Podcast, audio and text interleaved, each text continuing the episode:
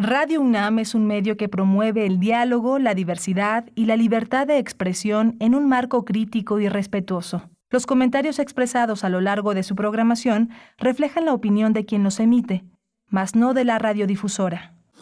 Radio UNAM presenta Primer Movimiento, El Mundo desde la Universidad. Hola, buenos días. Son las 7 con 4 minutos en esta mañana de lunes de 12 de septiembre.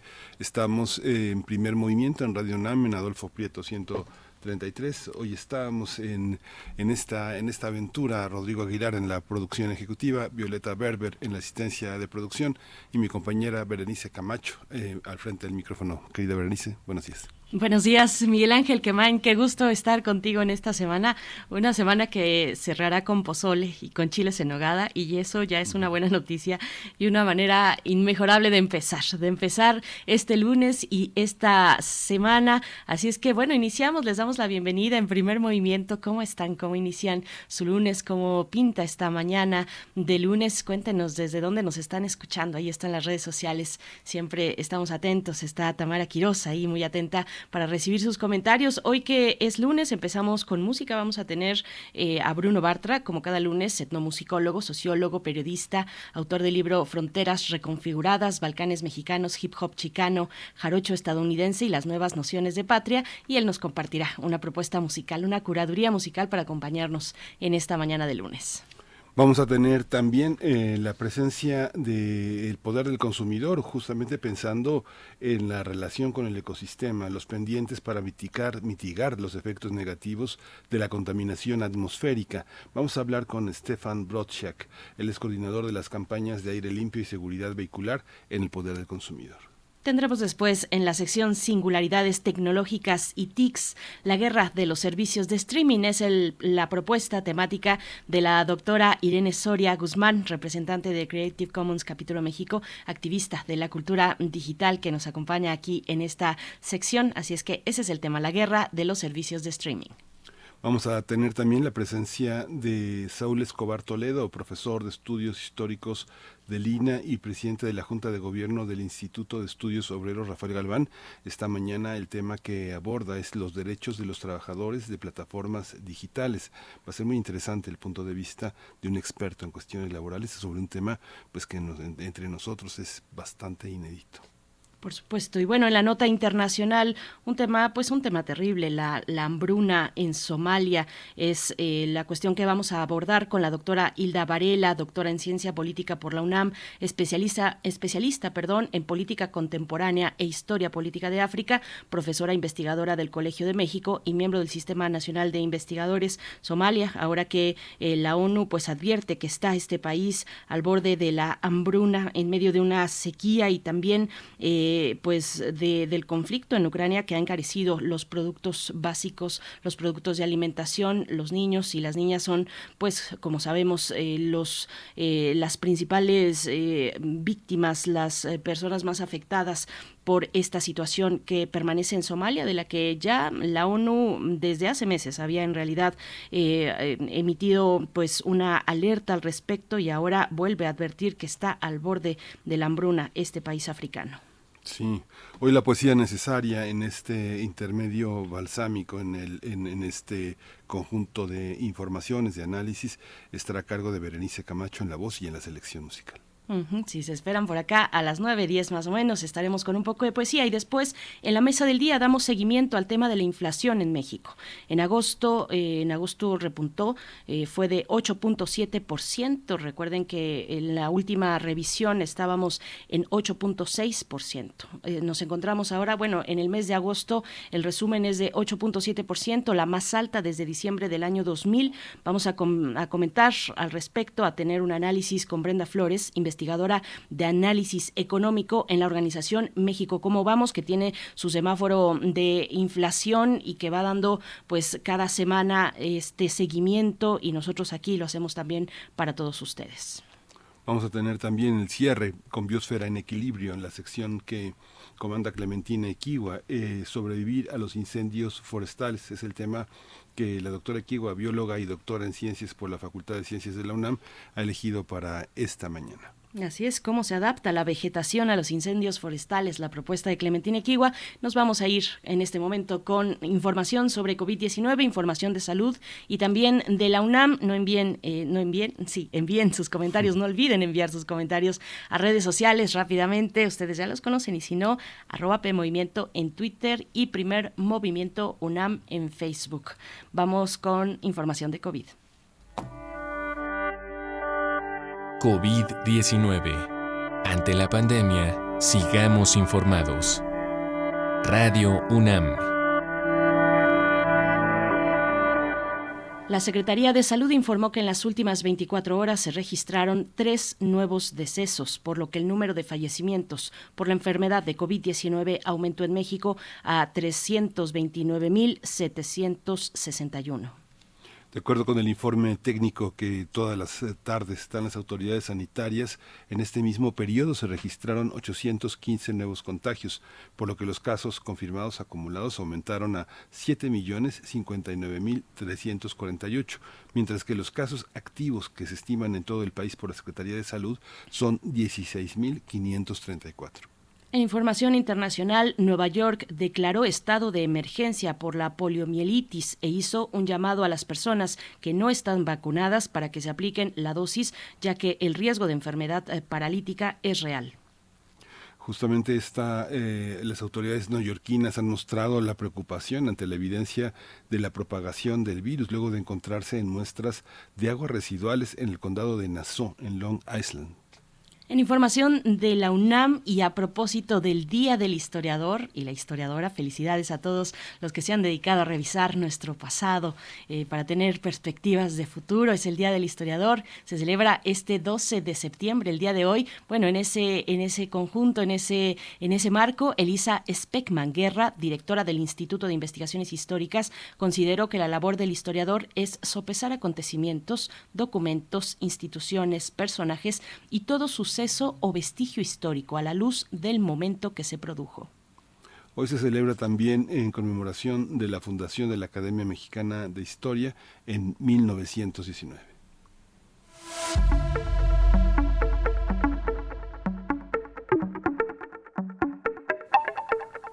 Recomendaciones culturales del 12, es decir, del día de hoy, 12 de septiembre al 17 de abril, se presenta en el Centro Cultural Universitario Tlatelolco la exposición Renombrar el Mundo, Expediciones Botánicas en la Nueva España.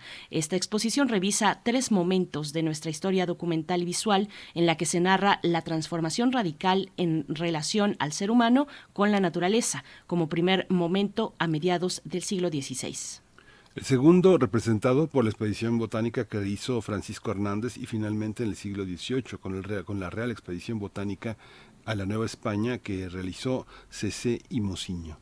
Los horarios son de miércoles a jueves de 11 a 17 horas y viernes y domingos de 11 a 18 horas. La entrada, la entrada es libre al Centro Cultural Universitario Tlatelolco. Dije viernes a domingo, en realidad.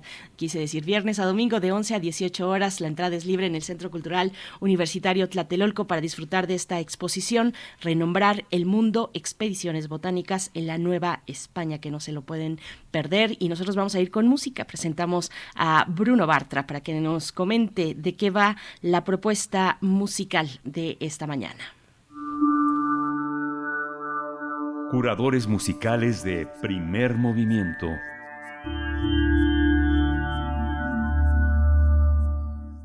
¿Qué tal Berenice? ¿Qué tal Miguel Ángel? ¿Cómo están? Un saludo también a todo el auditorio. Espero que estén iniciando bien esta segunda semana de septiembre, eh, para la cual les traigo eh, pues una digamos una selección en memoria al gran amigo, gran promotor de la música, difusor Eduardo Llerenas, que como muchos de ustedes sabrán, eh, pues falleció la semana pasada y y bueno, pues ha sido una gran pérdida para la música popular y tradicional mexicana porque pues bueno, fue uno de los grandes, eh, no solo promotores, sino eh, personas que grababan en campo eh, todas las expresiones locales, un descubridor de, de joyas musicales. Eh, bueno, es además fundador junto con su esposa Mary Farquharson de, de Discos Corazón, en fin, eh, una pieza clave en la historia de la música de México del siglo XX e inicios del XXI. Eh, yo diría que en la línea y de la importancia de gente como eh, Karl Lumholtz, Henrietta Yurchenko, Thomas Stanford, con la diferencia de que Yerenas pues no tenía desde luego un, talento y visión etnográfica, etnomusicológica, pero el hecho de venir de otro lado eh, le daba le daba una perspectiva distinta. Digamos que, que su amor era único hacia la música, eh, a diferencia de buscar algún, alguna cuestión antropológica, sociológica, que es igualmente muy importante, pero eso le daba un carácter distinto a las grabaciones que hizo Eduardo Llerenas. Entonces decidí elegir eh, eh, cinco piezas de las que grabó, descubrió, etcétera, empezando desde luego con una pieza de cada uno de los discos de su enorme antología del son de México, un clásico de clásicos, álbum triple, eh, del cual elegí el San Lorenzo del, del, trío Los Camperos Huastecos de la zona de la Huasteca, del disco eh, de Tierra Caliente, elegí el Son Guerrerense del conjunto del gran Juan Reynoso, eh, de Tixtla, esta zona interesante ligada a la Costa Chica, elegí la San Marqueña en versión del conjunto de los hermanos Molina, y de ahí me fui un poco más cerca de nuestros tiempos a, su descubrimiento del trío Chicamole y su excepcional versión de la malagueña y posteriormente a uno de sus eh, descubrimientos más recientes, eh, las magníficas hermanas García eh, con una versión del negro de la costa, ellas renovando la tradición del bolero, la chilena, del repertorio de Carrillo, en fin. Parte de los descubrimientos y, digamos grupos que promovió eh, Yerenas con sus grabaciones, con su disquera y bueno, una, una rendija hacia el gran trabajo que hizo específicamente en México, aunque sabemos que, que se extendió más allá de nuestras fronteras. Así que en memoria de, de Eduardo Llerenas, con gran cariño, respeto, esta selección de, de algunas de sus excelentes grabaciones de campo. Y bueno, les mando un abrazo. Espero que disfruten este, este lunes de son eh, mexicano de todo, bueno, de varias regiones, sobre todo el centro del país. Eh, y bueno, que les agrade. Abrazo.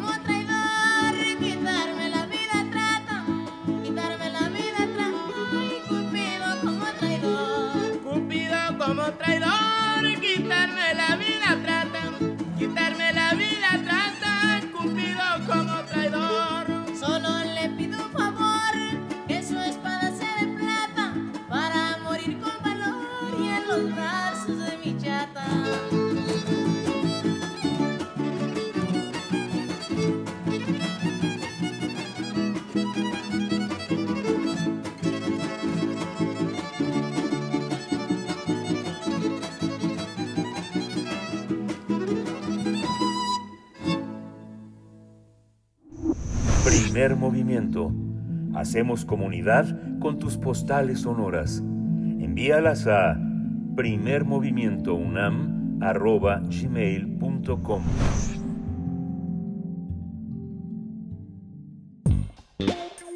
Pensar y accionar sobre nuestra relación con el ecosistema. La etapa de la llamada post-pandemia, si es que eso existe, eh, de COVID-19, existen importantes tareas pendientes para mitigar los efectos negativos de la contaminación atmosférica ante un repunte en los últimos años. Tan solo en el año 2022 se han presentado cuatro contingencias, más que en todo el 2021 para la zona metropolitana del Valle de México. También se presentaron 11 alertas atmosféricas, ocho más que en el mismo periodo de 2021. Este problema repercute directamente en la salud de todos los mexicanos. Por ejemplo, se estima que anualmente 9.000 personas mueren por causas relacionadas a la contaminación eh, en el aire. Por esta razón, organizaciones del Observatorio Ciudadano de Calidad del Aire insisten en que la situación de la calidad del aire en la zona de mayor concentración de personas, que es Ciudad de México, no es favorable y ponen en riesgo la salud de los capitalinos. El Observatorio Ciudadano de Calidad del Aire del Área Metropolitana de Monterrey informó que en esa ciudad en del norte factores como el aumento de la población, la industria, así como el uso de combustibles sucios y una refinería que está dentro del área metropolitana repercuten en el medio ambiente en esa localidad. A propósito del Día Internacional del Aire Limpio por un Cielo Azul que se conmemoró el pasado 7 de septiembre, estas organizaciones solicitaron a las autoridades gubernamentales realizar acciones necesarias para reducir la contaminación atmosférica. Una de ellas es modificar el programa de verificación vehicular en el Valle de México. Otra es triplicar la inversión en movilidad sostenible. Vamos a conversar sobre este incremento de la contaminación atmosférica y las acciones para mitigar sus efectos negativos. Hoy está con nosotros Stefan Brodchak, él es coordinador de las campañas del aire limpio y seguridad vehicular en el poder del consumidor. Stefan, bienvenido, buenos días. Creo que todavía no lo tenemos no. en la línea.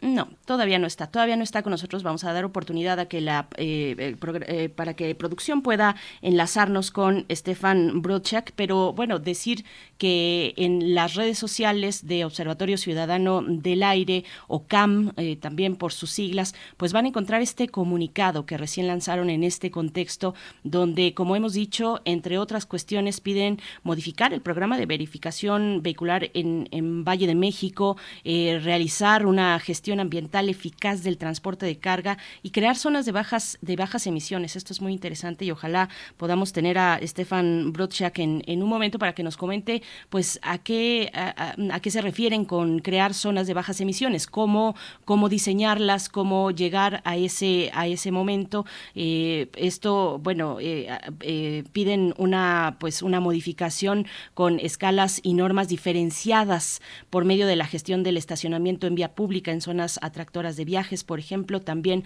están pidiendo incorporar de manera urgente una perspectiva de accesibilidad urbana en políticas y proyectos de gestión y ordenamiento del territorio. Vaya, es eh, un, un, documento eh, breve, pero muy, muy concreto y muy propositivo respecto a las vías eh, para modificar a los caminos y propuestas para modificar y mejorar la calidad del aire en zonas, en zonas metropolitanas del país, tanto no solamente Valle de México, también Monterrey y por supuesto Guadalajara, Miguel Ángel. Sí, Muy, interesantes las propuestas, sobre todo en periodos electorales. Es una, es una dificultad grande porque finalmente quienes están en, en medio parece que son los ciudadanos, pero en realidad son los industriales. Es lo que es lo que bueno vamos a conversar con él pero quienes eh, son el mayor índice de contaminación está en las industrias del Valle de México más que en el en los automotores que la planta vehicular se ha renovado en los últimos 15 años se ha renovado en un 40% que es algo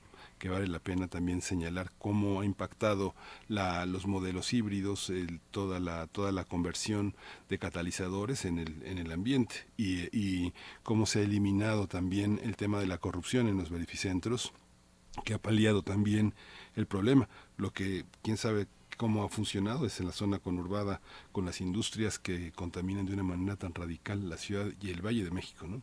Así es, bueno, me quedé pensando también cuando dice, sobre todo en periodos electorales, uno ya no sabe cuándo son o no periodos electorales, parece que es un periodo pues interminable que se enlaza uno con el otro, pero, pero bueno, sí, por supuesto, tienes, tienes toda la razón, Miguel Ángel, y también, también eh, piden eh, o lo que proponen es reforzar, y esto con urgencia, el marco jurídico e institucional de las normas de salud relativas a la calidad del aire, es decir, actualizar, por ejemplo, la, nom, la norma oficial Mexicana 156 de Semarnat, que regula los sistemas de monitoreo. Eh, actualmente, eh, dicen, está aplicada esta norma de manera discrecional y también proponen ampliar el marco normativo que regula las fuentes contaminantes fijas, actualizar el marco regulatorio relativo al control de emisiones y de eficiencia del sector de transporte para transitar hacia estándares menos contaminantes. Pero bueno, creo que no estamos teniendo mucha suerte en, eh, sino en contactar, en poder enlazar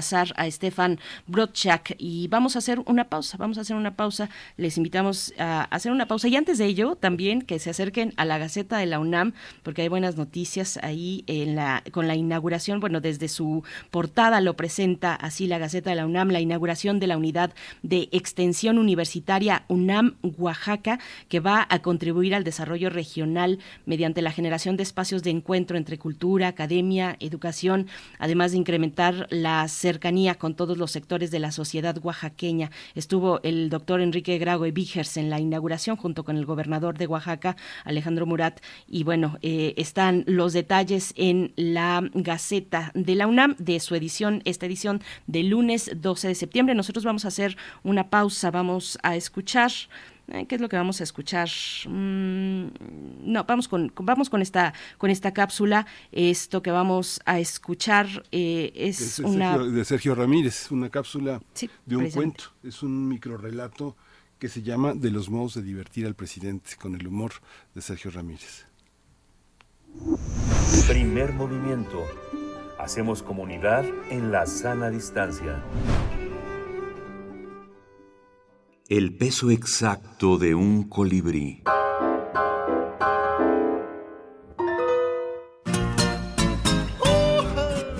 Tierra Breve, Antología Centroamericana de Minificción. De los modos de divertir al presidente aburrido. Sergio Ramírez. Un día en que amigos, civiles y militares celebraban el cumpleaños del señor presidente, en una de las innúmeras haciendas de ganado que poseía frente al mar, después de servirse las viandas y pasados los brindis y discursos, se buscaba la mejor manera de disipar su aburrimiento, agasajándolo y divirtiéndolo, cosa en que ya los cantos y bailes bufos, piruetas, imitaciones y recitaciones habían fracasado. Habiendo pedido ya su excelencia la berlina para retirarse y estando dispuesta la escolta, al ministro de culto se le ocurrió la feliz idea de iniciar un juego que con gran entusiasmo llamó de Guillermo Tell. El señor presidente, explicó, utilizando un arma de fuego a falta de ballesta, dispararía sobre frutas dispuestas convenientemente en las cabezas de los invitados, que ocuparían por turnos el sitio de honor. Su excelencia aceptó, y el propio ministro de cultos, rubicundo y feliz, se ofreció para ocupar el primer turno, poniendo sobre su cabeza un mango que, solícita, su señora esposa le alcanzó. El jefe de decanes presentó al señor presidente, cuadrándose militarmente frente a él, una caja de armas, de la cual eligió una pistola Smith Wesson, calibre 45, mango de concha nácar.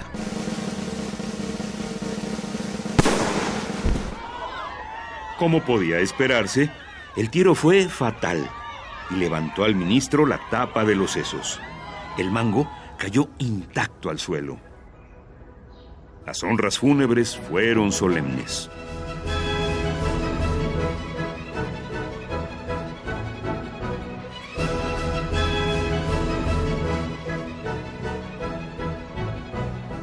Brevedad en la literatura significa el sueño para mí eh, literario mejor cumplido que es poder poner en pocas palabras lo que uno quiere decir. Ese es el oficio, el oficio de la poesía, comprimir eh, en las palabras varios niveles de entendimiento. El cuento breve tiene que tener esta maestría también, ¿no? de apretar en pocas palabras una idea narrativa, que no siempre es posible. Eh, de manera que ahorrar palabras es un arte en la literatura, es parte del arte de la literatura, ahorrar palabras, suprimir. Como decía Frank Kafka, el arte de escribir es el arte de suprimir. Sergio Ramírez. Escritor nicaragüense, Premio Cervantes 2017. Tierra Breve. Antología Centroamericana de Minificción. Federico Hernández Aguilar. Selección y prólogo.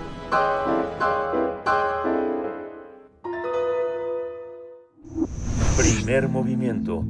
Hacemos comunidad con tus postales sonoras. Envíalas a primermovimientounam.gmail.com Qué bella, qué bella cápsula nos ha eh, regalado la producción, la poesía, comprimir en pocas palabras varios niveles de entendimiento y también así el cuento corto. Bueno, pues eh, vamos a continuar esta mañana.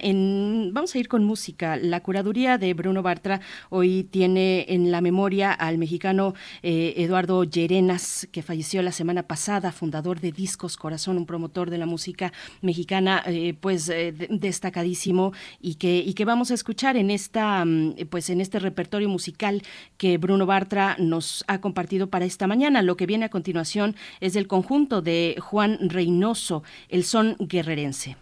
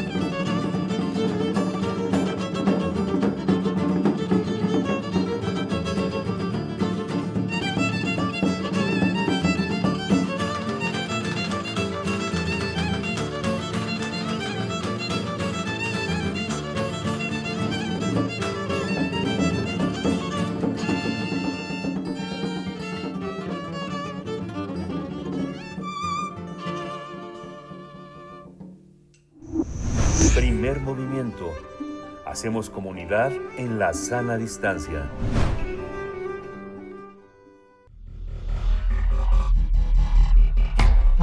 Singularidades tecnológicas y TICs.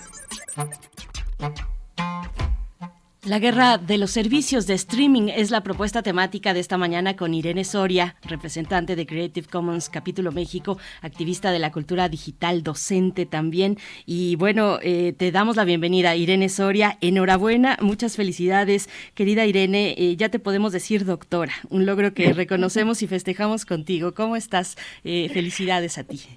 Muchísimas gracias, Berenice. Sí, ya, ya, tenemos un pendiente menos, ¿no? Por ahí. Más ya un pendiente, más, ¿no? Todo, todo empieza con el grado, ¿no? Exacto, sí, pues, pues ojalá y eso nos sirva siempre para, para el bien común, que eso es como un poco lo que procuramos. Y pues buenos días, Berenice Miguel Ángel, ¿cómo les va? Gracias, Irene. Buenos días. Pues muy bien, eso, el bien común. Eh, yo creo que en ti encontramos una mirada hacia la tecnología con una visión social muy comprometida. Y bueno, nos vas a hablar de la guerra de los servicios de streaming. Cuéntanos, te escuchamos con atención, Irene. Sí, pues, pues justamente este es uno de los, de los temas que, que, que proponía que habláramos el día de hoy, porque creo que es una... Hay, hay algunas cosas que ya hemos visto en la práctica, bueno, sobre todo para las personas que que, tenemos o compartimos por ahí quizá algún servicio de entretenimiento bajo demanda o también conocido como servicio de streaming. Y es que, eh, creo que la, mayoría de las personas radioescuchas eh, que han contratado alguno de estos servicios, pues podrían intuir que desde hace ya varios años el líder de estas plataformas fue Netflix, ¿no? O al menos durante mucho tiempo. Todavía lo sigue siendo un poco, pero vamos a, ahondar un poco en ello. Y es que Netflix, desde su fundación, fíjense que en 1997 ya estaba ofreciendo servicios de renta de DVD por correo, por correo postal en Estados Unidos. Y a partir de ahí empezó a desarrollar algunos sistemas, eh, ya eh, más adelante cuando los servicios de, cuando Internet estaba ya en su mayor auge, eh, unos sistemas en donde se calificaban las películas y con ellos se hacían recomendaciones de las mismas, ¿no? O sea, como la, el, el, famoso like, bueno, todavía no, no, no, le llamaban like, pero digamos ponerle las cinco estrellas y luego la manita hacia arriba o hacia abajo, fue eh, aumentando y desarrollando el sistema para que hasta el 2007 más o menos ya inicia su servicio bajo demanda en Estados Unidos, eh, utilizado únicamente en computadoras personales, y en el 2016 ya se va hacia todo el mundo. Y evidentemente, esto es lo que les comentaba, muy probablemente muchas y muchos de nosotros veíamos que durante la pandemia, pues eh, Netflix subió eh, esta demanda, sus suscriptores, no solamente esta plataforma, sino otras más. Que fueron apareciendo. Y es que eh, Netflix durante el encierro por el COVID-19 aumentó a más del doble sus suscriptores y eso es más o menos a 220 millones de personas suscritas, ¿no? De personas usuarias suscritas. Sin embargo, durante los primeros meses de este año, por primera vez eh, desde el 2011, la plataforma reporta una pérdida de más de 200 mil clientes y prácticamente Netflix ya sabe que va a perder eh, por lo menos 2 millones para final del año, ¿no? Esto es importante subrayar, Netflix ya lo sabe, ¿no? O sea, ya prevé esta pérdida. Y bueno, esto es por, eh, se, debe a varios factores. Uno, la crisis económica mundial, que es como evidente y palpable, ¿no? Después de la pandemia hubo una crisis, eh, estamos viendo una crisis económica importante, cambios en los hábitos de las personas usuarias y, por supuesto, una feroz competencia, ¿no? Por ahí ya tenemos a otras plataformas más y esto no es exclusivo de Netflix, ¿no? Hay un cambio en el sector de las de los eh, servicios bajo demanda, eh, por ahí ya empiezan a suceder algunos fenómenos, por ejemplo, que hay pues cada vez más jóvenes que se suscriben solamente por un mes o por un periodo eh, en el estreno, ¿no? Quizá de alguna serie de alguna, de alguna de sus series, de alguno de sus contenidos, y luego eh, cierran sus suscripciones, ¿no? Eh, frente a las crisis económicas, pues una de las primeras cosas que se ven, eh, que, que se cancelan, ¿no? Son las suscripciones de este tipo de servicios. Eh, pero también eh, los grupos, las diferentes personas que se suscriben también están cuestionando, ¿no? Hay como un cuestionamiento generalizado y seguramente los radioescuchas eh, que contratan estos servicios lo han pensado, ¿no? Este, este cuestionamiento de que siempre haya un enganche de estas plataformas por algún contenido exclusivo, por alguna producción exclusiva y que una vez que te lo acabas, una vez que te acabas la serie o ves la película, ya luego ya no tienes mucho más que ver, ¿no? Y estás contratando los servicios como cada vez que quieres ver algún contenido. Entonces, eh, lo cierto es que el modelo de negocios de estas plataformas, estas, estos espacios han apostado por utilizar la gran cantidad de datos que sus suscriptores le dan, le, les damos, ¿no? En, en diferentes momentos. Por ejemplo, es evidente que estas plataformas pueden saber cuando eh, le ponemos pausa a las películas, cuántas veces vemos cierto capítulo, qué observamos, incluso qué vemos al momento, qué, estamos checando en internet al momento de estar viendo la serie, ¿no? Entonces, eh, es, es muy claro que todas estas plataformas tienen muy segmentado a sus públicos, ¿no? Ya saben muy, con mucha certeza qué es lo que nos gusta ver. literalmente saben lo que... Mm, les gusta ver a ciertos grupos de, segmentados pues por nacionalidad, por espacio eh, eh, social, por género, etcétera, ¿no? Entonces, todos estos datos estadísticos de consumo cultural pues son también una especie de mina de oro, ¿no? Para estas plataformas, porque ofrecen datos masivos de consumo. Entonces, estas plataformas empiezan a, apostar por la, la, la producción, de tener sus propias producciones, de contenidos a medida. ¿No? ya saben que nos gusta, entonces generan contenidos a partir de esos temas. Entonces, y, y, saben, o saben, por ejemplo, que hay una fuerte demanda por, por, eh, ver mujeres en pantalla, heroínas, historias, ¿no? Mujeres fuertes, y son esos contenidos que nos ofrecen. Entonces saben lo que queremos ver y eso nos lo darán. Entonces, algunos directores por ahí entre ellos Pedro Almodóvar, por ahí del 2018 en Cannes, eh, firmaron y bueno, se preguntaban y pusieron en la, en la mesa eh, si se debería de considerar el éxito de una película solo porque se estrena en, Netflix o la cantidad de, personas que la puedan ver en Netflix, ¿no? De pronto se preguntan estos directores si esto es justo, ¿no? Porque, nuevamente, vuelvo a insistir, son, son eh, contenidos bajo demanda, ¿no? Y por supuesto, lo que siempre nos convoca ¿no? en este espacio, eh, preguntarnos eh, socialmente cómo esto nos puede afectar. ¿no?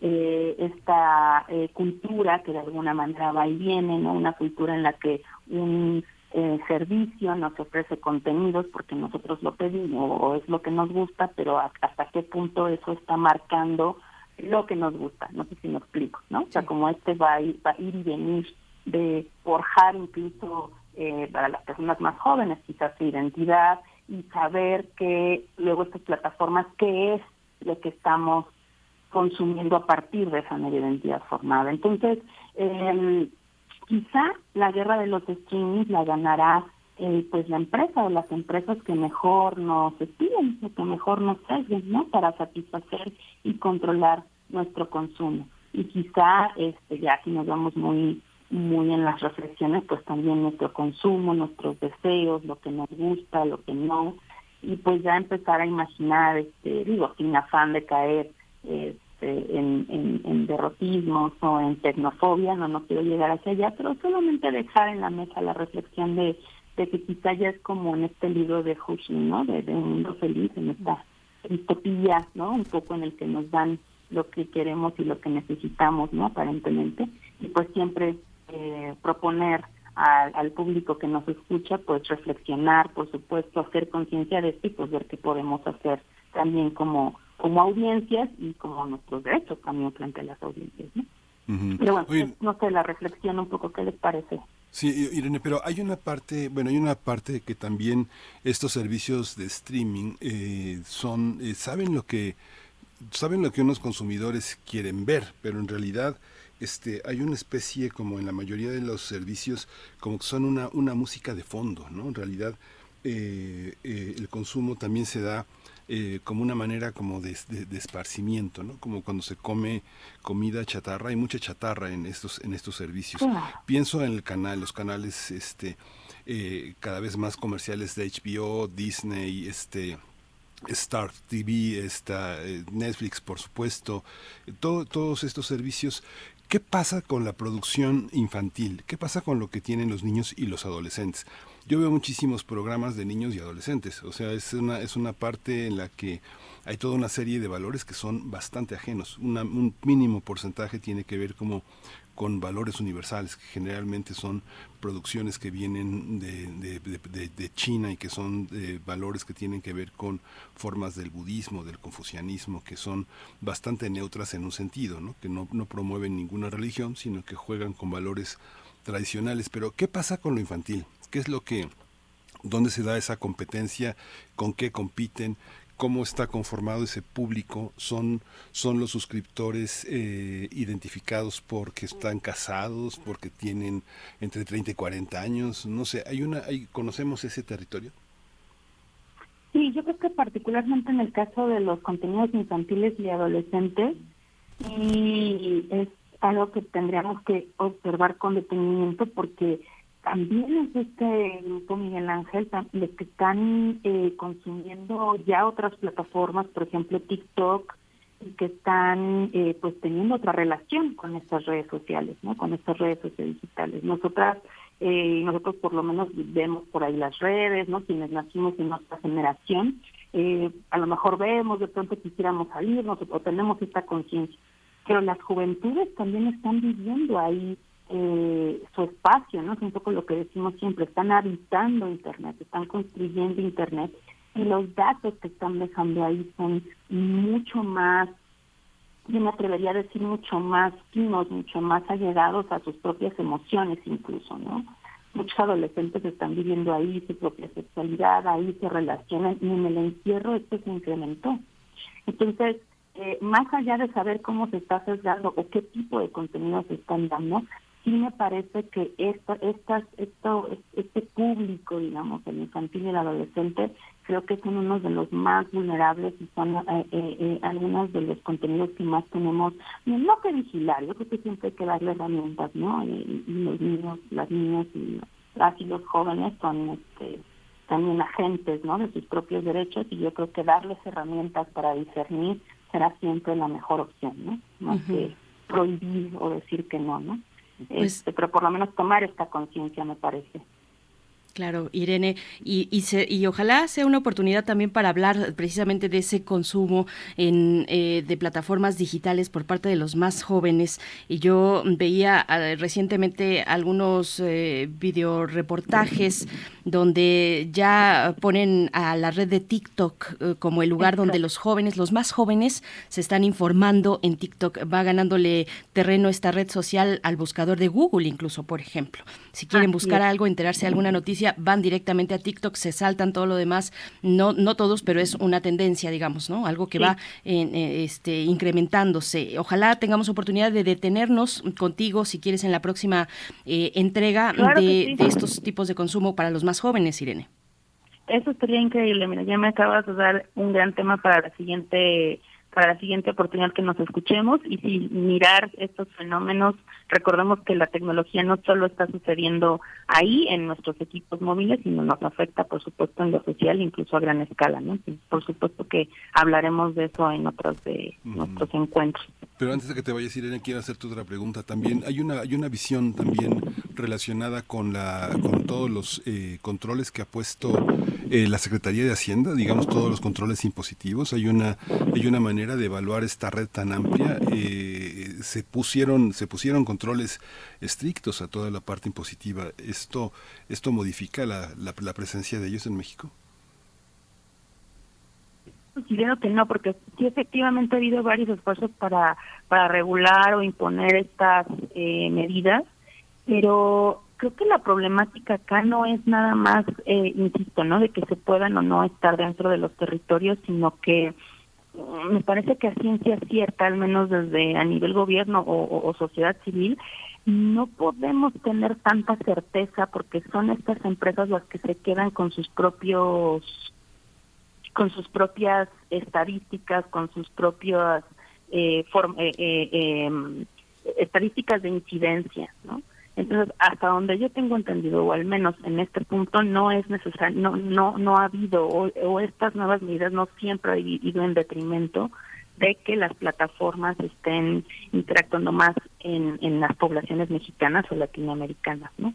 Incluso por ahí en algún momento en esta sección hablamos de soberanía tecnológica, ¿no? De cómo eso también podría hacer que los eh, gobiernos pudieran tener un poco más de, de mm, control de lo que se estaba produciendo y obviamente también hay un debate sobre cómo eso tampoco sería necesariamente la solución en tanto que eh, los gobiernos tuvieran ciertas limitantes. Más bien creo que ahí hay una regulación que tendríamos que discutir entre todos los sectores de la sociedad, ¿no? Pues Irene Soria, como siempre te agradecemos esta participación, el esfuerzo que empeñas y empleas para pues poner estos temas a la discusión de nuestra audiencia aquí en Primer Movimiento. Te felicitamos una vez más con mucho cariño, querida eh, Irene Soria, y nos encontramos próximamente contigo. Muchísimas gracias y nos encontramos en la próxima y un abrazo a ambos y a toda, a toda la audiencia. Muy buenos días, feliz semana. Gracias. Feliz semana. Y bueno, para no cortar rápidamente, Miguel Ángel, para no cortar este hilo sobre que tú pusiste sobre los adolescentes, los jóvenes, los más pequeños y eh, eh, con relación a las tecnologías digitales, fíjense que también en la Gaceta, en la Gaceta eh, de, de, esta, de este número, de este número del día 12 de septiembre, pues se da cuenta de el segundo coloquio PC Puma, un coloquio que tuvo lugar el pasado 8 y 9 de septiembre donde pues se dieron a conocer los avances de proyectos de conectividad móvil y otros que se han ido sumando paulatinamente luego de la pandemia. Eh, este proyecto PC Puma que de la Universidad de la Universidad Nacional Autónoma de México pues ha sido posible gracias a él la conectividad en los planteles de bachillerato que para el caso pues de momentos de pandemia fue eh, muy importante, fue esencial eh, y, y significará además una, una revolución, dice la Gaceta, una revolución educativa en ese nivel de estudios, porque se trata de una impronta mm, que será fundamental para apoyar la calidad del aprendizaje de los jóvenes universitarios. Eso fue parte de lo que se estableció en el segundo coloquio PC Puma, eh, repito, los pasados 8 y 9 de septiembre, y la titular Patricia Dávila Aranda, titular de eh, la Secretaría de la Coordinación de Proyectos Tecnológicos y de Innovación de la Secretaría de Desarrollo Institucional, eh, pues explicaba que los propósitos que marcan el, de derrotero de, ese coloquio incluyen la oportunidad de reunirse, de compartir experiencias, conocimientos y también de ofrecer un espacio académico para, pues, para presentar una serie de propuestas, de actualizaciones, de innovaciones tecnológicas que podrían adaptarse a las necesidades y experiencias de los eh, distintos centros de, estudio, de trabajo mm, dentro de la UNAM. Así es que, bueno, vale la pena echarle una mirada a lo que se está eh, reportando desde este segundo coloquio PC Buma, cómo ha funcionado este plan, este proyecto PC Puma para, para la UNAM, ¿no?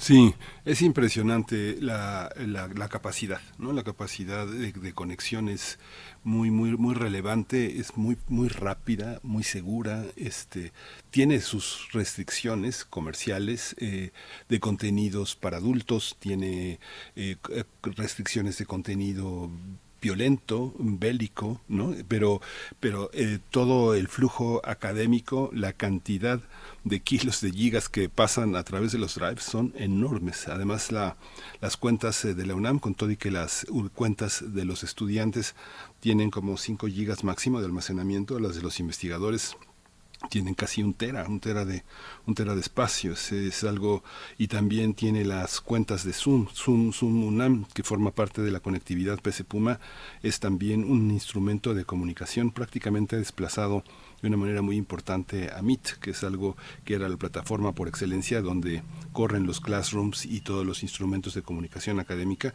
pero los de comunicación directa en streaming son de un Zoom poderosísimo, el que tiene PC Puma. ¿no? Por supuesto. Y bueno, es que la vía digital, como sabemos, además de que nos, nos permitió en su momento, cuando no estábamos preparados, pasar de lo presencial a lo virtual, pues se fue nutriendo, se fue fortaleciendo con muchos esfuerzos, el esfuerzo de muchas personas dentro de esta universidad. y, es una vía que, una, una ruta que no se agota eh, con, con el, este, esta idea de la pospandemia, sino que al contrario tendrá que irse fortaleciendo para generar otro tipo de dinámicas académicas presenciales, pero también mediadas con el uso de la tecnología. Acérquense a, esa conferencia si tienen eh, la oportunidad, a este coloquio, coloquio, segundo coloquio PC Puma, pues para enterarnos de hacia dónde vamos en esa ruta, en esa ruta de lo, de lo digital eh, que se ha logrado hasta el momento por parte de la UNAM. Me parece que es pues eh, algo que, que, va a permanecer, que va a permanecer, que no se ha agotado, sino que al contrario se puede multiplicar de una manera muy interesante para los contenidos académicos, para la mediación entre los profesores y, y el estudiantado. Así es que bueno, pues ahí está este comentario para cerrar la cuestión de lo digital y las nuevas generaciones. En el caso de la UNAM, nosotros vamos a ir con música. Mm, ¿Qué es lo que vamos a escuchar, Miguel Ángel? Vamos a, vamos a escuchar en, en este homenaje que Bruno Bartra le rinde a Eduardo Llerenas, eh, la sanmarqueña, en esta, en esta mañana de, eh, de recuerdo, de profundo recuerdo a eh, Eduardo Llerenas con el conjunto de los hermanos Molina.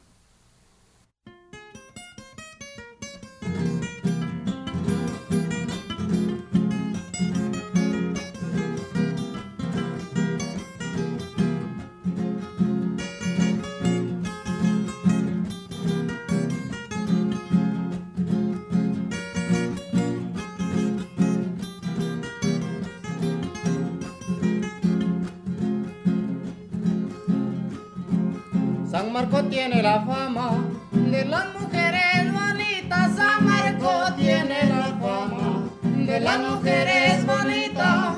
También Acapulco tiene de diferentes caritas. San Marqueña de mi vida, San Marqueña de mi amor. Me gustó la San Marqueña, esa del vestido blanco.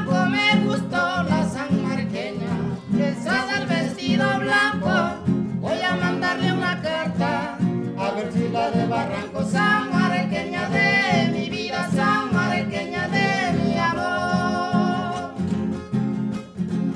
Por las calles de San Marcos hay casas y corredores.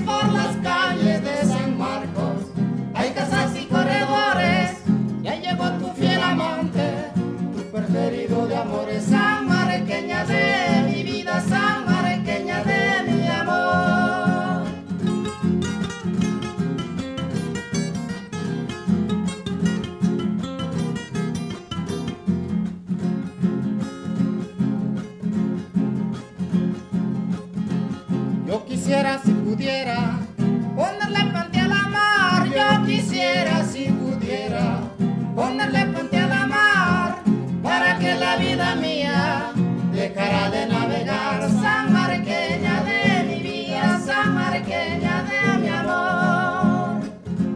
Soy del agua y soy del tule, y también del camarote. Soy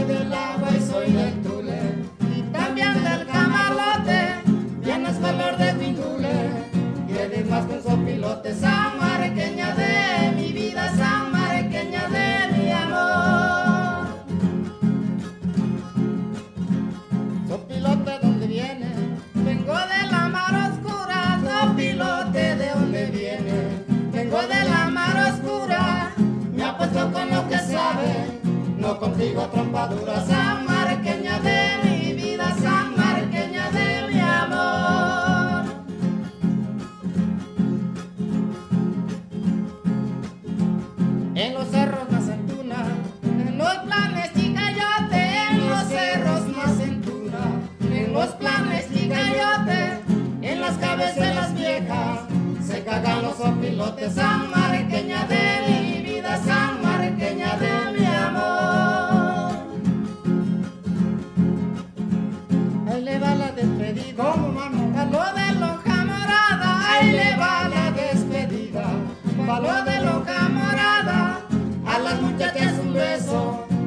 viejas un patada, San Marqueña de mi vida, San Marqueña de mi amor.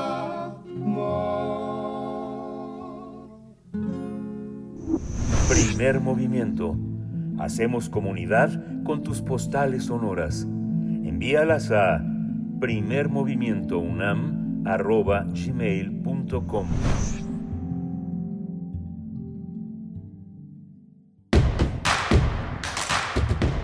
Síguenos en redes sociales. Encuéntranos en Facebook como Primer Movimiento y en Twitter como arroba PMovimiento. Hagamos comunidad.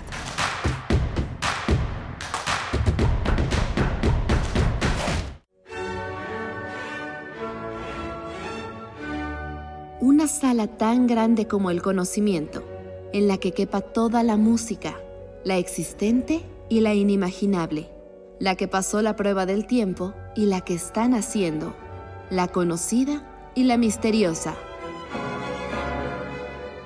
Es universidad, porque cabe toda, toda la música.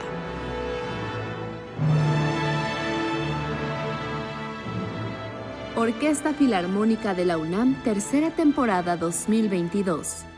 En vivo desde la Sala Nezahualcóyotl. Domingos a las 12 horas por el 96.1 de frecuencia modulada y a las 20 horas en el 860 de amplitud modulada. Radio UNAM. Experiencia sonora.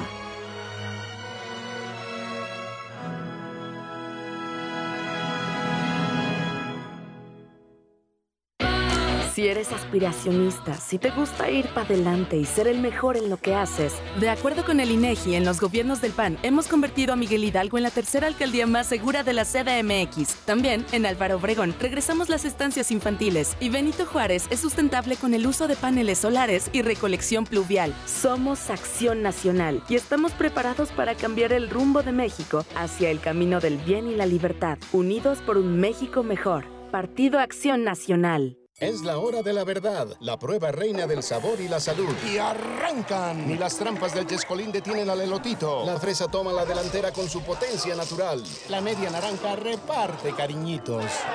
Las chatarras se caen a pedazos por el exceso de carbohidratos, sodio y azúcares que les dañan su salud. Es un cierre trepidante. Los alimentos saludables triunfan en la carrera de la salud. Come como nosotras y ponte saludable. Un libro no termina con el punto final. No es solo la escritura y la corrección. Hay mucho más que un proceso creativo o un arranque de inspiración.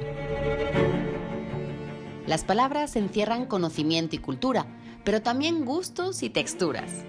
Los invitamos a probar los sabores y los saberes del lenguaje. Eso, todo eso, es lo que saben las palabras.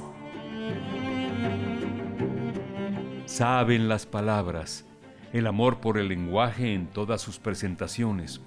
Con Laura García, todos los lunes a las 18.30 horas, retransmisión sábados a las 17 horas, solo por Radio UNAM. Experiencia sonora.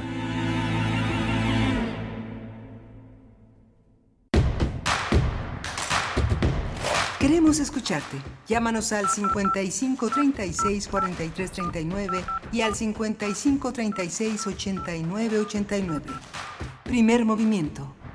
Hacemos comunidad. Estamos de vuelta, ya son las 8 con 2 minutos de la mañana de este lunes 12 de septiembre. Les saludamos en vivo, transmitimos en vivo a través del 96.1 en la frecuencia modulada y también les saludamos en el 860 de amplitud modulada. Nos sumamos en este momento durante esta hora a la radio Nicolaita en el 104.3 de la frecuencia modulada. Me hace sonreír eh, el decirlo porque significa una, eh, pues una, una relación, una relación de todos los días, cotidiana, pues con la comunidad de la Universidad Michoacana de San Nicolás de Hidalgo y con todos los que se acercan desde Morelia a esta transmisión, a este esfuerzo de radios universitarias y a este espacio que es Primer Movimiento, donde Rodrigo Aguilar se encarga de la producción ejecutiva, eh, Violeta Berber de la asistencia de producción, Arturo González de los controles técnicos está en, en, en frente a la consola. Y bueno, todo el equipo, en realidad todo el equipo que no se agota el trabajo durante las horas de transmisión, sino que sigue a lo largo del día, gracias a todo este equipo de primer movimiento y a ti, por supuesto, Miguel Ángel Quemain, en la conducción de este espacio. ¿Cómo estás? Hola, Berenice, muy bien, muchas gracias. Es muy emocionante todos los días, como todos los días eh, son distintos y no es un lugar común, es la fortuna del periodismo y es el, la fortuna pues del trabajo también universitario. Es muy, muy interesante y comunicar pues todo lo que a veces se nos pasa con todo y que estamos al frente de los micrófonos, algunas noticias corren en los ríos subterráneos de algunos eh, sectores de distintas materias culturales, eh, eh, académicas, científicas. Y bueno, una noticia que por supuesto que este, está en todo el orbe es la muerte de este gran escritor Javier Marías, un hombre, un hombre fascinante, un hombre, este, uno de los grandes escritores de España. Yo creo que está junto con Juan Bennett, Juan Goitisolo, eh, uno de los más grandes escritores del siglo XX español, de los más diversos, un gran traductor. Él tradujo Tristan Shandy de Stern, un hombre también muy vinculado a Inglaterra, también uno, no solo uno de los grandes novelistas, sino también uno de los grandes, grandes cuentistas y uno de los grandes amigos de la, de la lengua.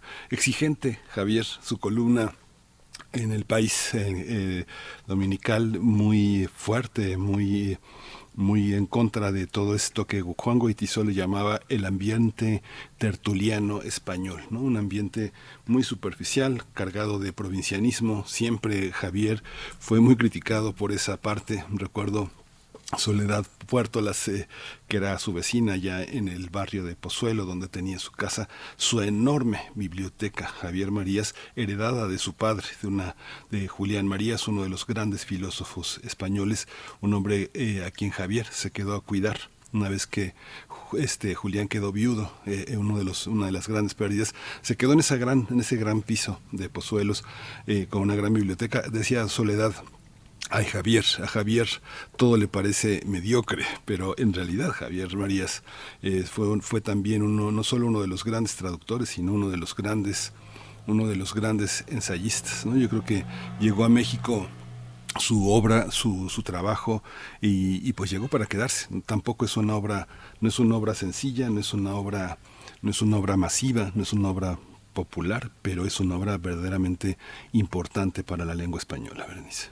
Y como era de esperarse, bueno, el diario El País le hace un homenaje, una reseña a su trayectoria, a su legado, y autor de novelas como Corazón tan Blanco, Todas las Almas, la más reciente, la decimosexta novela, eh, Tomás Nevinson, y pues bueno, este, eh, este escritor español Javier Marías falleció el día de ayer, domingo, en Madrid, a causa de una neumonía, según se ha confirmado en las fuentes familiares, tenía 70 años, tenía 70 años, falleció este novelista, articulista eh, español, fallecido en Madrid, Milán. Sí, estuve en coma prácticamente un mes, era muy, muy, muy curioso porque fíjate que te voy a contar una anécdota porque Javier iba a veces cada mes y medio, cada dos meses, junto con este otro filósofo a, encontrarse en Londres con Guillermo Cabrera Infante, y un día tuve oportunidad de estar con Guillermo Cabrera y dijo, van a venir dos amigos españoles, este, vamos a ir a ver, a correr los galgos y a caminar, que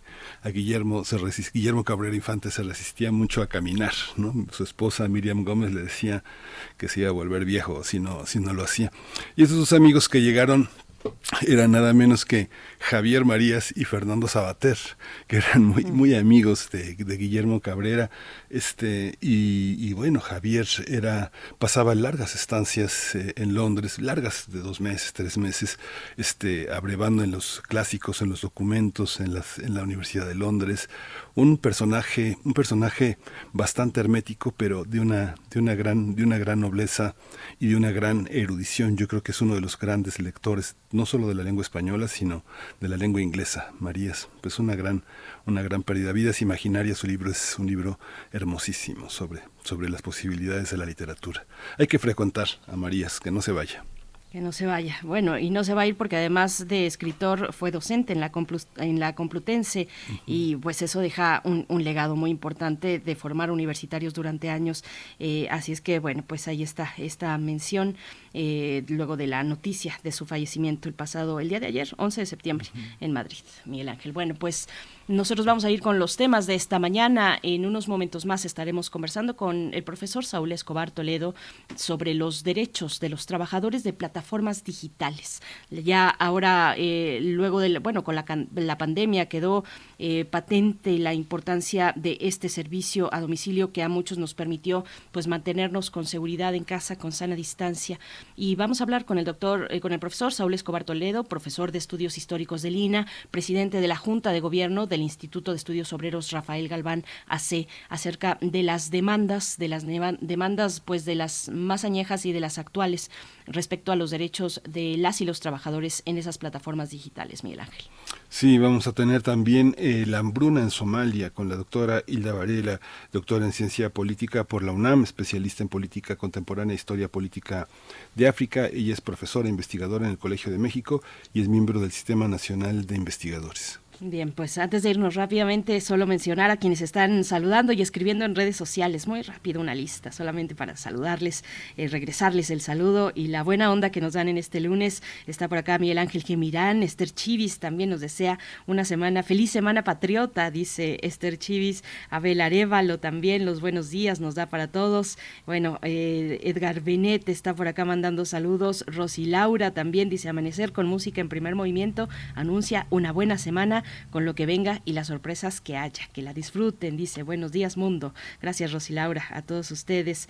Eh, también María Juana nos, nos manda los buenos días. Rosario Durán Martínez, que se está congregando por acá. Alfonso de Alba Arcos. Eh, bueno, pues a todos ustedes, muchas gracias por escribir. Les seguimos leyendo y nos vamos ya con nuestra nota nacional. Nota nacional. La emergencia sanitaria por COVID incrementó desde el 2020 el reparto a domicilio de diversas mercancías como alimentos, medicinas y bienes de consumo final. También se empezó a utilizar más el servicio de conductores que brindan servicio a pasajeros a través de plataformas digitales desde el celular. Como sabemos, durante la pandemia se incrementó notablemente la demanda de estos servicios, así que un gran número de personas se dedican a esa actividad. Sin embargo, los propios trabajadores han alzado la voz debido a que las condiciones laborales son deplorables. Por esta razón, se unieron para defender sus derechos y difundieron un manifiesto en el, en el que exigen piso mínimo para superar esta precariedad laboral. En este documento señalan que el punto central de su reclamo es que se admita la existencia de una relación subordinada a un patrón, es decir, que son empleados de una compañía y por lo tanto que se deben reconocer sus derechos. También hace notar que las mujeres como repartidoras y conductoras son más vulnerables debido a la violencia de género que sufren por un desproporcionado acoso sexual. En el manifiesto proponen la fijación de un salario que pueda establecerse por día, por orden de trabajo o por kilómetros recorridos. También sugieren que las propinas no formen parte del salario ni sean retenidas bajo ninguna causa y por lo tanto sean entregadas de manera íntegra y exenta del pago de impuestos. Cabe señalar que estas propuestas tienen como finalidad incluirse en un capítulo especial de la Ley Federal del Trabajo, por lo que ya fueron entregadas a legisladores y a la Secretaría del Ramo. Vamos a conversar sobre este incremento del mercado laboral en plataformas digitales y los derechos eh, laborales. Nos acompaña el profesor Saúl Escobar Toledo, eh, profesor miembro de la Junta de la Junta eh, Rafael Galván de Estudios Obreros en México. Muchas gracias, doctor Saúl Escobar Toledo, por estar con nosotros. Bienvenido. ¿Qué tal? Buenos días, Miguel Ángel. Mucho gusto en saludarte. Un saludo también a Berenice y al auditorio. Gracias, profesor Saúl Escobar, bienvenido. Muy buenos días. Pues bueno, ya dábamos esta introducción y sabemos lo importante que fue durante la pandemia este servicio de repartidores. Eh, ¿Qué decir? Para hacer una recapitulación, eh, ¿qué fue lo que ocurrió en la pandemia? Ya desde antes veíamos protestas de empleados de estas plataformas. Suelen decirles socios, pero en realidad son empleados. Eh, cuéntenos, por favor, cómo, cómo, hacer pues una introducción a este tema. Bueno, eh, en primer lugar, es el resultado del avance tecnológico. Eh, cada vez la tecnología eh, pues es una herramienta que utilizamos con más frecuencia para muchas cosas. no solo para trabajar en el Internet o para divertirnos, sino también para solicitar y eh, proveernos de servicios y mercancías y para muchos otros usos, para depositar dinero, para retirar dinero, para, en fin, una gran cantidad de usos que cada vez son más diversos y más frecuentes en nuestra vida diaria. Entonces la tecnología y el avance de, esta, pues es un primer elemento. El segundo es que eh, eh, las condiciones de trabajo en general en el mundo se han venido deteriorando en las últimas décadas y el trabajo seguro que antes era una opción, pues ahora es cada vez más escasa eh, desde hace unas décadas para acá, desde digamos la época neoliberal. Ante la falta de un trabajo seguro, entonces la gente empezó a buscar otras opciones de trabajo y eh, laborar eh, para las plataformas digitales se convirtió en una oportunidad. Y en tercer lugar, pues efectivamente los últimos acontecimientos ya muy muy recientes que fue la pandemia pues aceleró e-, este proceso porque pues estábamos recluidos no podíamos salir las tiendas estaban cerradas muchas no todas las tiendas donde se vendían los productos indispensables sobre todo alimentos estaban abiertas o estuvieron abiertas pero no todas lo estaban y eh, algunas otras que vendían ropa o zapatos o algunas otras mercancías pues también estaban, eh, digo, estaban cerradas. Entonces se creó un ambiente de reclusión y de cierre de empresas, de comercios, que hizo favorable que eh, solicitáramos por medio de estas plataformas, pues que nos trajeran las cosas a la casa y eso eh, aceleró este proceso tanto tecnológico como de búsqueda de empleo de muchas personas. Y así se crea un ambiente en el que ahora pues eh, aunque la pandemia ha remitido y estamos vacunados y salimos más frecuentemente, pues ya se crea una cultura y una costumbre y una tendencia a solicitar mercancías a domicilio eh, eh, y, y, es muy difícil que volvamos a la situación anterior y por el contrario creo que este tipo de comercio se va a seguir incrementando. Entonces, el problema es que los trabajadores son cada vez más que se anotan en las plataformas digitales y sin embargo sus condiciones laborales son muy malas. Eh, nosotros podemos ser testigos de esta situación cuando salimos a la calle y cada vez vemos más bicicletas, más motocicletas, más personas uniformadas con paquetes en la espalda que van recorriendo las calles este, para precisamente llevar las mercancías a los hogares. Pero también el, el, el, traslado de, pasajeros, los taxis a domicilio, eh, eh, también eh, eh, es cada vez más frecuente ver personas que manipulan su, su celular para pedir un taxi o un servicio de pasajeros este donde estén, en su casa o fuera de su casa. En fin, todas estas modalidades de las plataformas digitales pues llegaron no solo para quedarse, sino para ser una opción muy frecuente o cada vez más frecuente de los consumidores, pero eh, insisto, el problema es que sus condiciones laborales son muy malas y el principal problema es que no están reconocidos como trabajadores eh, asalariados o como trabajadores subordinados, sino que están reconocidos pues como socios o colaboradores o trabajadores independientes o cualquier otra denominación que evita que la empresa tenga una responsabilidad con estos trabajadores. Ahora, ¿por qué es muy importante el término subordinación? Porque la subordinación quiere decir que tú estás no solo contratado o al servicio de una empresa, sino que estás condicionado para que las empresas te definan cuál es tu labor diaria, ¿no? De tal manera que en una empresa normal, en una fábrica, pues es obvio esta subordinación porque el jefe o el gerente o el capataz o el encargado de la línea, pues te dice qué es lo que tienes que hacer, a qué horas, cómo, dónde, etcétera, y la maquinaria que está ahí, pues también marca tus ritmos de trabajo.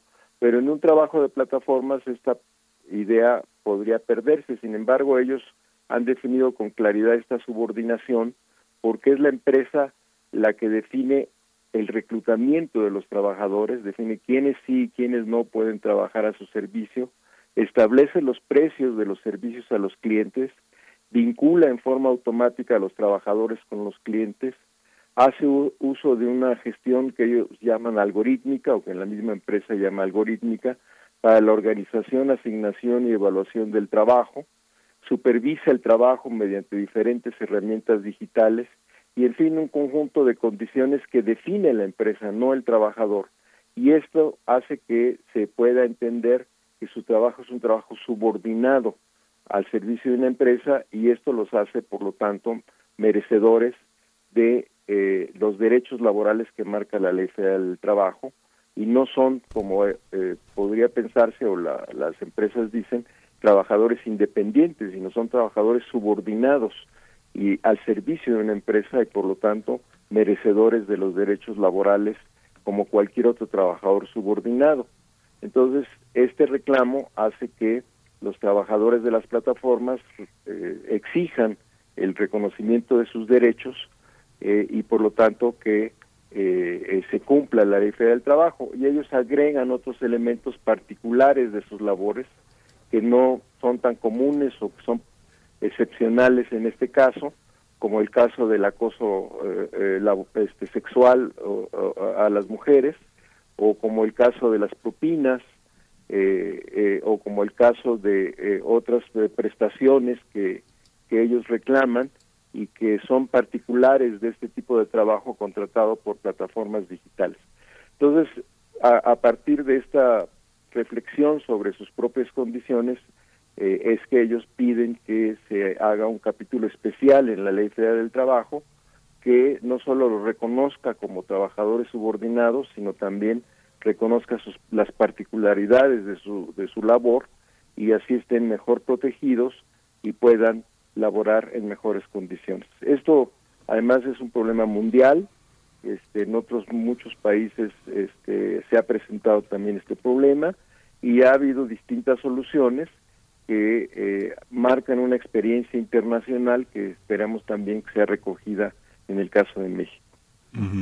Eh, sí, hay países donde hay más ciudadanía que aquí. No hay una parte en la que la impunidad es lo que marca la denuncia laboral, que está en el marco de derechos, no, no, no necesariamente gremiales. Existe una sociología de estos trabajadores. Hay, hay, hay evidencias de lo que significa. En Uber comenzó a haber una una, una un pensamiento alrededor de lo que está en Uber, una cultura, una, una, una, manera de emplearse, de colocar esperanzas, de conseguir financiamientos, de, de, generar toda una manera de vida en torno a estos jóvenes que están en el reparto, y no solo jóvenes, sino ya vimos que muchas personas han perdido la vida justamente porque tienen más de 50, 60 años y están en tareas que exigen rutinas físicas muy difíciles. ¿Cómo, ¿Qué sabemos, este profesor, de ellos?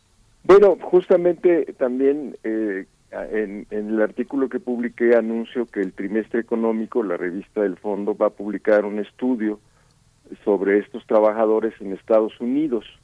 Es interesante porque ahí es más eh, intenso y más extenso el trabajo en plataformas digitales. Eh, se calcula que en Estados Unidos entre el 16 y el 30% de la fuerza laboral participa en, en, este tipo de trabajos, lo cual es enorme, una cantidad enorme de trabajadores que se ha, crecido verticalmente en los últimos 10 años y más con la pandemia. Y ahí a estos trabajadores les, les llaman trabajadores geek o economía geek, que es un término muy estadounidense. La palabra geek surgió, eh, eres un arcaísmo, de una palabra olvidada de hace muchos años, que renació hace algún tiempo para eh, denominar a algunos trabajadores que laboraban ocasionalmente en los conciertos y en los bares y en los lugares donde se tocaba música y de repente le decían a un a un músico, a un pianista, a un saxofonista, oye, pues fíjate que faltó alguien o necesitamos que alguien supla a, a, otro músico, ¿por qué no le entras? Es lo que quizás en México llamamos como palomazo, echarse un palomazo, es decir, entrar así de pronto a sustituir a alguien. Y era un trabajo ocasional que dependía pues ahí de, de las circunstancias. Ese término se generalizó después con, cuando aumentaron los trabajos por plataformas digitales y a todos los trabajadores de plataformas digitales ahora en Estados Unidos se les conoce como trabajadores geek y eh, eso ha motivado varios estudios. Eh, eh, hay una bibliografía más o menos extensa sobre el asunto, este, de cómo y por qué aumentó este tipo de trabajos, este, y, y su importancia. Y el resultado, pues, es también más o menos igual que en México, es decir, están muy desprotegidos y además la- la- el estudio muestra que los ingresos que obtienen estos trabajadores estadounidenses son extraordinariamente bajos, eh, son los más bajos quizás de toda la, estructura laboral de Estados Unidos. Eh, eh, eh, y además no tienen derecho a sindicalizarse y además no tienen derecho a un contrato colectivo y en fin, de tal manera que es un reflejo de lo que está pasando en muchos otros países, incluyendo México. Y además en otros países del mundo, el caso de Uber y de otras plataformas de pasajeros digitales para transportar pasajeros, eh, pues también ha causado un escándalo y una reacción de las autoridades, porque el problema no solo era eh, que no reconocían a sus trabajadores como asalariados, sino que además no pagaban impuestos y eh, además muchos otros trabajadores de taxis se- sentían que era una competencia desleal precisamente porque no pagaban salarios, porque no pagaban impuestos, porque estaban al margen de la ley. Entonces las autoridades intervinieron para regular estas plataformas digitales eh, y tratar de que se eh, legalizaran de alguna manera, que entraran al marco legal en materia de impuestos, en materia laboral, en materia de, de, de- regulación de su, de su funcionamiento y de los servicios que deben prestar. Y, y esto cada vez ha avanzado más en otros países, por ejemplo en Argentina, en Buenos Aires, o por ejemplo en Londres, y en fin, en, otros países hemos conocido reacciones de las autoridades, de otros trabajadores, de los mismos eh, este, personas que trabajan en la economía de las plataformas, y se está avanzando cada vez más en su regulación y en, eh, eh, mejorar sus condiciones laborales y en reconocer la existencia de organizaciones gremiales que defiendan sus derechos, llámense sindicatos, uniones, asociaciones o como ustedes quieran llamarle, pero que reconozcan esta situación de asalariados y de eh, trabajadores que protegidos por la ley. Profesor Saúl Escobar, ahora que nos da el panorama en los Estados Unidos y con la relación que tenemos, pues eh, tan intrínsecamente ligada en condiciones laborales, esto sería, pues, afectaría negativamente al, pro- al progreso de estas demandas en, en México o, o cuál es el margen, digamos, cómo conciliar esta exigencia de incluir un capítulo especial en la Ley Federal del Trabajo de cara a esta relación bilateral, de cara, por supuesto, al TEMEC también, ¿cómo lo ve? No, yo creo que en el caso del TEMEC no creo que haya mucho problema. Eh, más bien el problema es la reacción de las empresas que se niegan eh, terminantemente o se han negado en muchos casos terminantemente a reconocer a estos a trabajadores como sus trabajadores, como empleados a su servicio, y han tratado de evitar la regulación, pero como dije, en otros países del mundo han terminado por aceptar ciertas formas de regulación y han terminado por aceptar eh, la contratación colectiva o la sindicalización. Entonces yo creo que el, la- el, el gobierno y la eh, Cámara de Diputados, senadores, el Poder Legislativo y en su caso, en un momento dado, el Poder Judicial, pues tendrían que este, estudiar el caso seriamente, hacer una propuesta con la participación de los trabajadores y las empresas para llegar a un marco regulatorio que satisfaga pues eh, las condiciones mínimas de trabajo. Por eso el manifiesto de, de, de los trabajadores mexicanos de plataformas se llama piso mínimo porque son las condiciones mínimas. Eh, en, en el estudio que vamos a publicar en el trimestre, pues habla de que las empresas han dedicado millones de dólares a pagar abogados, a hacer campañas publicitarias para señalar que eh, no se debe legislar, que eh, los trabajadores no son asalariados, sino independientes, que si se legisla eh, las empresas van a irse, que si se legisla este se va a acabar con este modelo eh, de, de servicio a los eh, clientes, pero eso no ha sucedido y no es difícil que suceda porque la demanda es muy fuerte. entonces no se va a acabar la demanda y las empresas pues no van a abandonar a sus clientes eh, eh, por la regulación que pueda venir. Entonces hay que tener eh, cuidado, desde luego, hay que hacer una legislación cuidadosa para, digamos, que las empresas entiendan que tienen que eh, entrar a un marco regulatorio más claro, pero este es un, una fuente de la, un, sector de la economía que, como dije, no se va a terminar, no va a remitir y entonces las empresas pues seguirán eh, participando porque es una fuente de ingresos y de ganancias eh, eh, que no van a abandonar.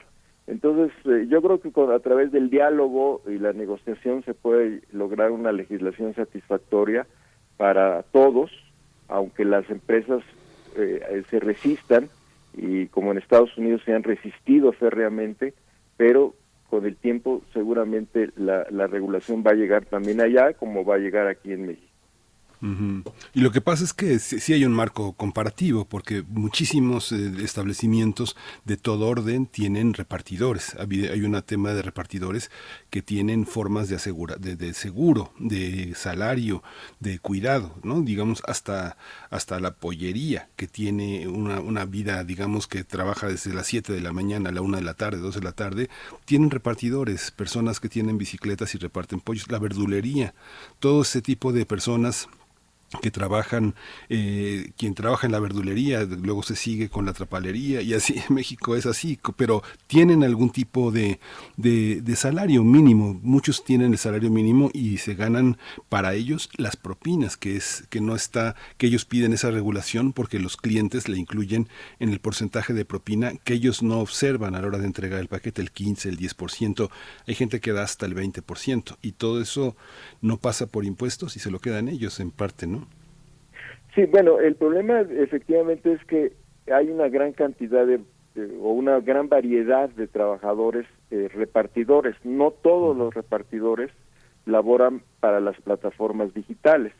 Seguramente el caso que tú mencionas, Miguel Ángel, no se contrata a través de plataformas digitales. Entonces es un caso distinto.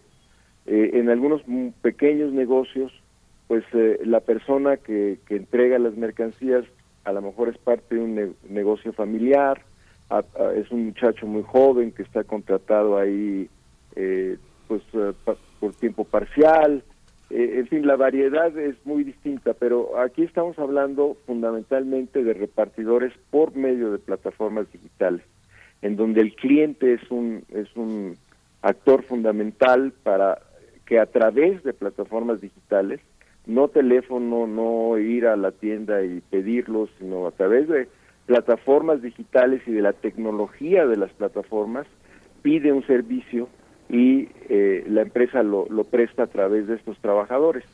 Eh, desde luego no hay que abandonar a otros trabajadores repartidores, pero es un caso un poco distinto. Aquí estamos hablando de plataformas digitales que hace que el asunto sea un poco más complicado y se oscurezca esta relación laboral, porque la empresa dice, es que yo no soy el que los contrato, los que, quien los contrata es el cliente que habla por teléfono y pide el servicio, ya sea de comida, ya sea de, transporte de pasajeros.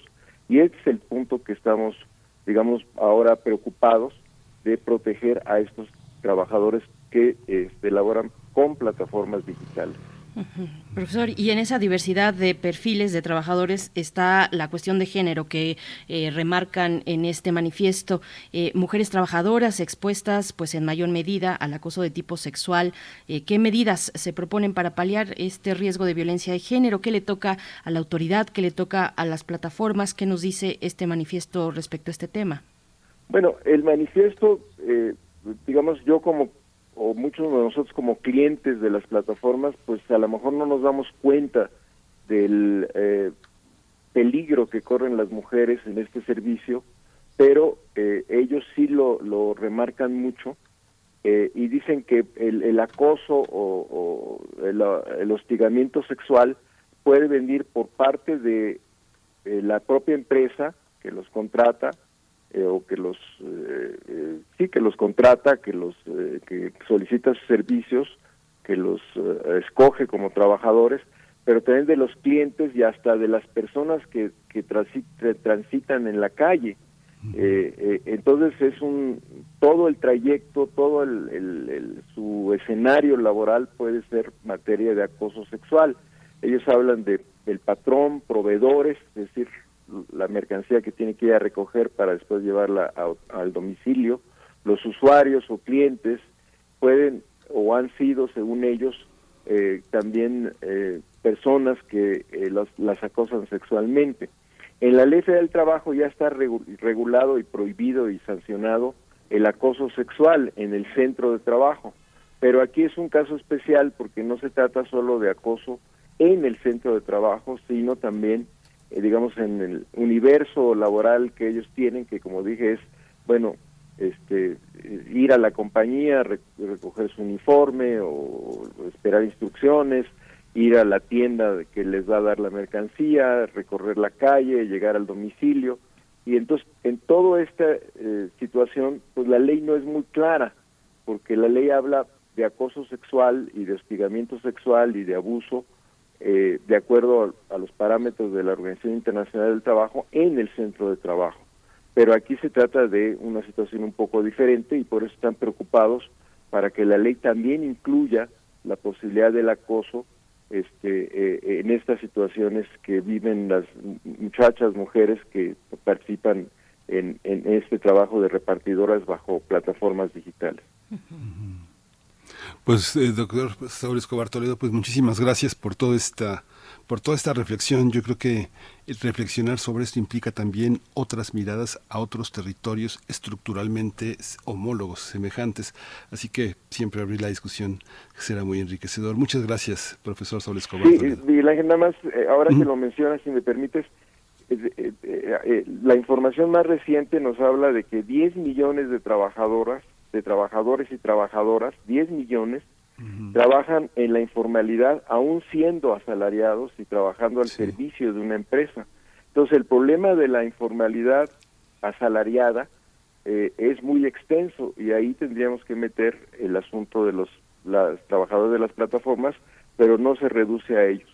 Ahora esto de los 10 millones eh, es una infracción a la ley. Ahí no necesitamos legislar más, sino hacer que se cumpla la ley. Entonces el problema pues es, es complejo y, y- y tenemos mucho que discutir a las, sobre el asunto y, y, pues por lo pronto muchas gracias por, por platicar este, eh, eh, este asunto eh, con el auditorio. Gracias. Gracias, profesor Saúl Escobar Toledo. Eh, le leemos también en saulescobar.blogspot.com, así como en el portal de suracapulco.mx. Muchas gracias, profesor. Hasta pronto. Gracias. Por acá nos dice Fugitivo 5, dice en los docs, a ver, Fugitivo, a ver si puedes desarrollar. en los documentos 56 SOP y 63 SOP, el único afectado por la existencia del trabajo digital es el personaje que trabaja de taxista. Hashtag Brexit nos pone. Eh, gracias, Fugitivo, si nos puedes explicar un poquito más sobre estos documentos, pero nos vamos a ir con, con música. Bueno, no sé si tenías otro comentario, Miguel No, Ángel. no, no, bueno, la cuestión de género, que es este, la mayoría, eh, muchas de las chicas que trabajan, eh, uno piensa que acompañan a su novio, pero el novio las acompaña a ellas para apoyarlas, para frenar un poco la violencia que hay en la calle. Uno las ve que se bajan, recogen la, recogen la mochila, la suben a la moto, el, eh, generalmente el hombre, el varón, así, este, conduce la motocicleta y ellas van, suben, bajan, toman las cuentas, entregan el paquete, pero hay una parte importante. He tenido oportunidad de platicar con ellos y digo, ¿quién es el que está contratado? Y es ella, es ella. En la Condesa hay muchas, en la Roma, en Polanco hay muchas eh, estaciones donde van haciendo amistad, se reúnen a tomar pedidos porque son zonas de mucha afluencia y es la chica quien está contratada porque contratan, contratan muchísimas más mujeres que hombres en muchos, eh, en Rappi, por ejemplo, en Uber Eats, todas estas contratan muchísimas chicas y las chicas pues van apoyadas con su hermano, con su papá o con su novio. Son, es, es un, yo creo que debemos ah, pro- proponer una sociología de todo esto porque verdaderamente es muy importante desde la perspectiva de género laboral, este, Ujú. todo, ¿no? Sí, y refrancito nada más por último nos dice, eh, dice, bueno, es que está citando a Byung-Chul Han, eh, este filósofo eh, surcoreano, dice, no necesitamos que nadie nos explote o esclavice, nosotros lo hacemos de manera voluntaria. Bueno, pues es que hay mm. necesidad de empleo y ahí hay derechos de, trabajo, al trabajo digno, un derecho al trabajo digno. el responsable, pues, es, es el empleador en todo caso y es un sector además que reporta ganancias millonarias. Entonces hay que poner todos esos elementos en la balanza y muchos más. Les agradecemos esta escucha y estos comentarios. Nosotros vamos a ir con música. Miguel Ángel, ahora sí nos vamos con La Malagueña, una propuesta de eh, Bruno Bartra en esta mañana que pues nos pone en memoria de Eduardo Llerenas, eh, que falleció la semana pasada, fundador de Discos Corazón. Nos hace un recorrido Bruno Bartra por eh, sones mexicanos. Vamos a escuchar La Malagueña Mm, con el trío Chicamole. Vamos para allá. Primer movimiento. Hacemos comunidad en la sana distancia. Nota Internacional. Vamos a la nota internacional, vamos a hablar de Somalia. Somalia, un análisis de seguridad alimentaria que elaboró el Comité Permanente de Entre Organismos de las Naciones Unidas indica que Somalia está en un punto de inflexión porque cientos de miles de somalíes están en peligro de sufrir hambruna. Este problema se focaliza en los distritos de Baidoa y Burkaba, ubicados en el centro sur de Somalia, por lo que se pide incrementar la ayuda humanitaria de forma significativa e inmediata. De no tomar medidas urgentes, esta carestía alimentaria podría durar hasta marzo de 2023. Millones de somalíes enfrentan niveles extremos de hambre aguda. Entre las personas más perjudicadas están las mujeres embarazadas y las lactantes, así como los niños menores de 5 años. Las autoridades locales, la ONU y diversas organizaciones de la sociedad civil llevan más de un año advirtiendo sobre las insostenibles cifras de personas con hambre. Sin embargo, estas alertas fueron ignoradas y pese a los compromisos mundiales para anticiparse a las crisis, los fondos necesarios para estas actividades no han alcanzado eh, para paliar la situación. Por ello llamaron a la comunidad de donantes a aportar financiación inmediata. Vamos a conversar esta mañana sobre esta situación de hambruna en Somalia y el llamado de la ONU para reunir mil millones de dólares para ayudar a la población de ese país. Nos acompaña con este propósito la doctora Hilda Varela, doctora en Ciencia Política por la UNAM, es especialista en política contemporánea e historia política de África, profesora investigadora del Colegio de México y miembro del Sistema Nacional de Investigadores. Doctora Hilda Varela, siempre es un placer escucharla. Muy buenos días, bienvenida. Muy buenos días, muchas gracias. Muchas gracias, doctora. ¿Cómo, ¿Cómo entender esta situación que estaba tan prevista, pero que no alcanzó a, completar esta ayuda eh, inminente a Somalia? Bueno, lamentablemente, como siempre eh, sucede en África, aunque salgan llamadas de, de, auxilio de lo que en ese momento de lo que podía pasar, prácticamente nadie hizo caso de lo que eh, ahorita está sucediendo en no solamente en Somalia sino en todo el cuerno de África entonces, bueno, eh, la situación se agravó y ahorita ya estamos con una crisis humanitaria de dimensiones mayores. Se estima que por lo menos eh, que casi el siete, eh, casi la mitad de la población somalí, estamos hablando de 7.8 millones de somalíes, sufre una crisis alimentaria sin precedentes y yo quiero subrayar esto sin precedentes y de estos 1.5 millones son niños menores de 5 años. Los más afectados son, como ustedes dijeron, las mujeres y los niños, pero sobre todo las, personas, las mujeres y los niños desplazados. Este es un aspecto que casi nadie habla. El Instituto eh, para los Refugiados de Noruega afirma que la de Somalia es una de las diez eh, crisis humanitarias por desplazados más ignoradas y más graves del mundo. Entonces, bueno, la situación es verdaderamente tremenda. Por otro lado, gran parte de los cereales los recibían de Rusia y sobre todo de Ucrania. Ahorita que ya se reactivaron los envíos de, de alimentos, de granos de, por parte de Ucrania, solamente el 17% de la carga fue para, para el cuerno de África, no fue para África, perdón, ni siquiera para el cuerno, para África, el 10% fue concentrado en eh, Egipto y por lo tanto a la zona afectada del cuerno de África va a llegar en el mejor de los casos un 7%. Entonces es verdaderamente tremendo. Y yo subrayo, el caso más grave es Somalia, pero es todo el cuerno de África y parte de, de África del Este los que son afectados. Estamos hablando de parte de Sudán, eh, de Sudán del Sur, que obviamente también tiene un conflicto muy, eh, muy grave, eh, de parte de Etiopía, sobre todo la región de Tigray, y parte de, de, de, Kenia. En total estaríamos hablando de 66.4 millones de seres humanos en un riesgo muy alto de sufrir desnutrición severa que puede provocar la muerte, es muy alta la posibilidad de muerte, sobre todo ahorita en estas condiciones, o por lo menos dejar secuelas de por vida de, de esta desnutrición severa, le llaman severa y aguda. Doctora Hilda Varela eh, nos eh, abre su comentario mencionando a las personas desplazadas a dónde, desplazarse a dónde, nos da también el panorama del resto del cuerno de África, nos habla de Kenia y Etiopía y desde hace meses se, se alerta sobre la sequía que ha castigado ganado y cultivo en todo el cuerno de África. ¿Desplazados a dónde? ¿Cuál es el espacio hacia el cual se pueden eh, pues, eh, eh, pues buscar condiciones, condiciones de atención, de atención médica y por supuesto de, de alimento? ¿Cómo, ¿Cómo está esta cuestión? Sí, bueno, son desplazados por la inseguridad fundamentalmente. El término desplazado debería de, de, utilizarse solo para la gente internamente desplazada, pero en la práctica cuando vemos las cifras, en fin, eh, los estudios, en realidad se les llaman desplazados a todos aquellos que abandonan sus lugares tradicionales de, de ganadería, de, de cosechas y se mueven ya sea dentro del mismo país, en este caso tratan de llegar hacia el norte de Somalia que está un poco mejor o incluso a otros países. Y allí obviamente ya no serían desplazados pero igual se les llama. Algunos han llegado a, a, Djibouti por ejemplo que también está afectada por la sequía o a países vecinos a donde puedan llegar. Y aquí es importante decir que la frontera de Somalia con Etiopía es una zona de alto riesgo, entonces para allá no se pueden dirigir.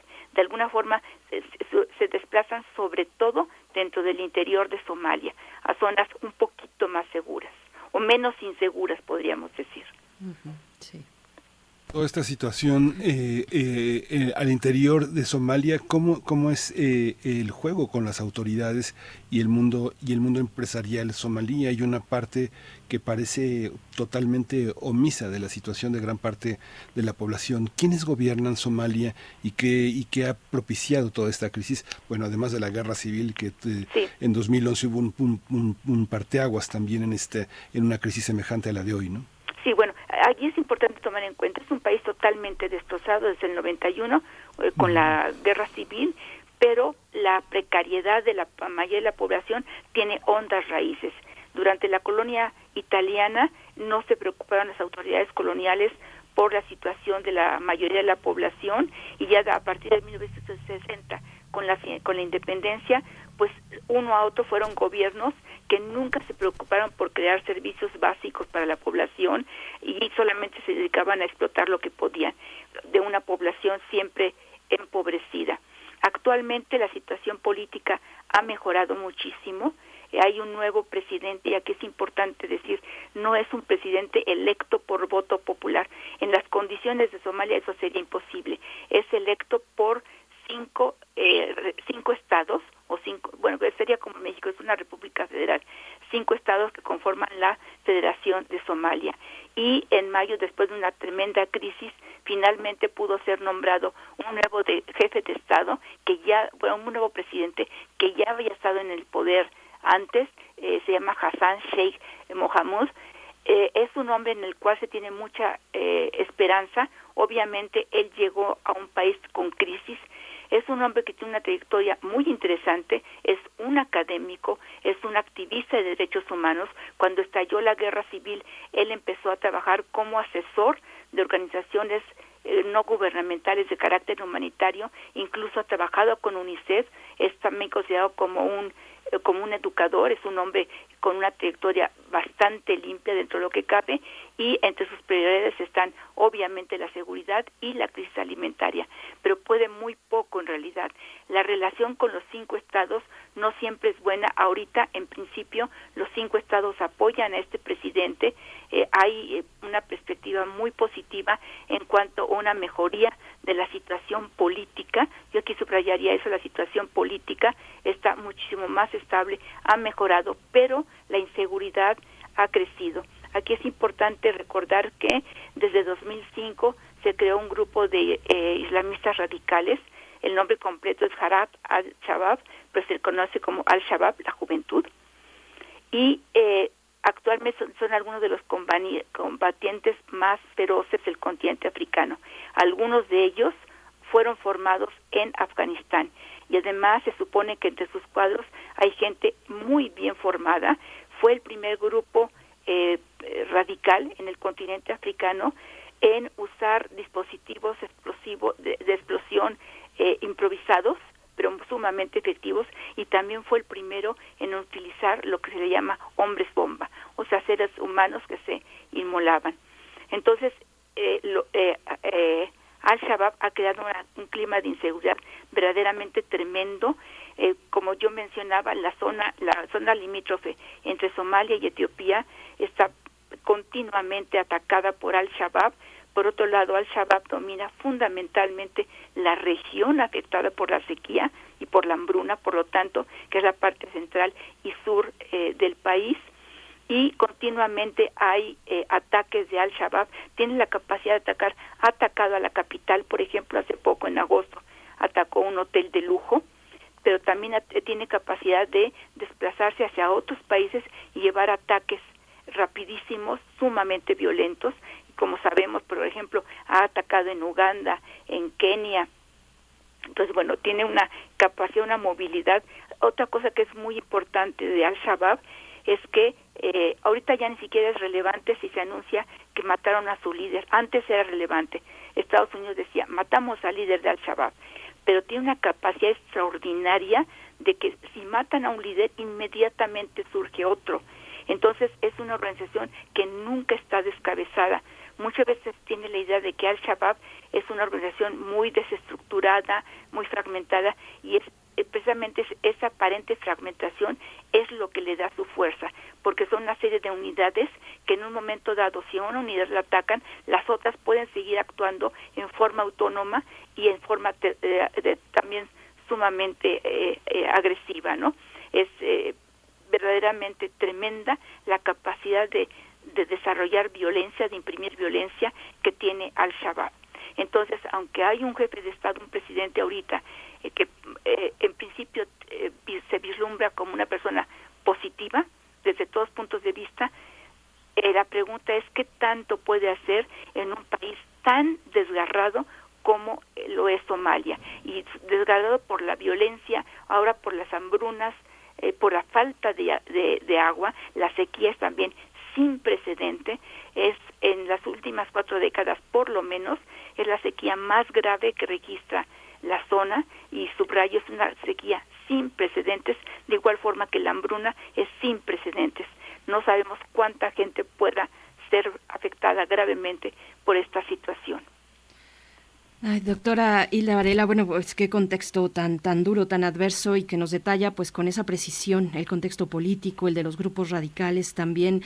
A, mí me gustaría igualmente detenernos, que, que, se detuvieran los estragos de la pandemia que siguen corriendo, eh, por ejemplo, los impactos de esta crisis de cadena de suministros que, que afectaron al mundo todavía, eh, cómo, cómo afectan a Somalia, eh, hoy también con la guerra en Ucrania, la carestía en los precios de alimentos, la importación de grano. Yo he leído que he leído en medios internacionales, reportan que varios apoyos o algunos apoyos se han redirigido a Ucrania y han disminuido en ayuda a países como Somalia. Doctora, que pueda profundizar en estos, en estos contextos también. Sí, bueno, por un lado, Somalia no se ha recuperado de la epidemia de COVID-19. Ahí lamentablemente por la situación las cifras son muy difíciles de manejar, pero lo que sabemos que, es que no se ha recuperado de la, de la pandemia de, de COVID-19. Esto eh, por un lado. Eh, por otro lado está el problema de la importación de granos. Eh, Somalia, efectivamente, como ustedes mencionaban, tiene un sector de hombres de negocios. Incluso el nuevo presidente es también considerado como un hombre de negocios exitoso, pero hay que tomar en cuenta las dimensiones de Somalia. Es un hombre eh, de negocios exitoso en su contexto.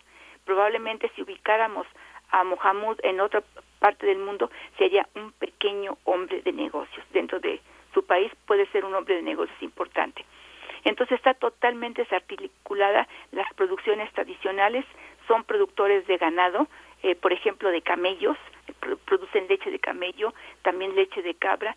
Estos sectores productivos están totalmente eh, eh, distorsionados, eh, totalmente desubicados.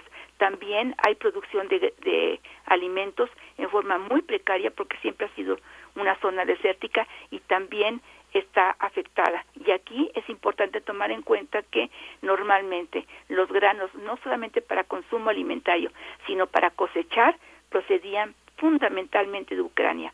Entonces ahorita, bueno, toda la concentración de la atención mundial está en Ucrania y además en recibir a los refugiados de Ucrania, lo que obviamente es muy meritorio, pero no se piensa en lo que está pasando en el continente africano. Entonces, esta crisis de Ucrania eh, lamentablemente la guerra de Ucrania agrava la situación, la precariedad del continente africano en general, pero sobre todo del cuerno de África, que depende tanto de la importación de granos.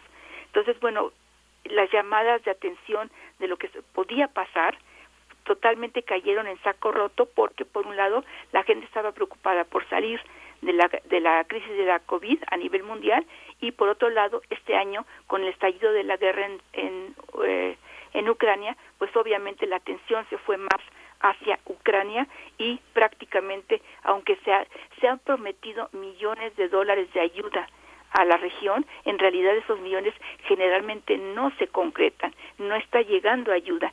Y además otro aspecto que es muy importante, el agua. Aún aunque llegaran los granos procedentes de Ucrania, por ejemplo, la gente no tiene agua. Si es que llega, hay muchísimas fuentes tradicionales de agua que están totalmente secas si la gente no tiene agua, la gente se va a morir por falta total de alimentos porque no tienen agua. El precio del agua eh, nos puede parecer monstruoso. Allí el agua cuesta subió de un 55% a un 85%. La gran mayoría de la población no tiene capacidad de comprar agua. Entonces, en la asistencia de emergencia también debe de llegar agua potable para consumo, sobre todo de niños y mujeres. Es una situación sin precedentes, verdaderamente gravísima y aquí lo que más eh, molesta, bueno, en mi caso me molesta es la pasividad a nivel internacional. Todo el mundo se mueve para ver qué hace por Ucrania y prácticamente nadie hace nada por lo que está pasando la sequía. He mencionado el cuerno de África, también en el Sahel hay sequía, pero la más grave es en el cuerno de África y parte de África del Este. Doctora Hilda Varela, antes de despedirla, eh, pues preguntan en la en la audiencia, en redes sociales, cómo podemos ayudar. Esa es una cuestión y otra, bueno, ya con este último último comentario, pues nos da un poco luces de, cómo viene el panorama, pero igualmente le pregunto si se puede eh, eh, esperar que, que, que se atienda en el orbe internacional este llamado de urgencia que lanza la ONU.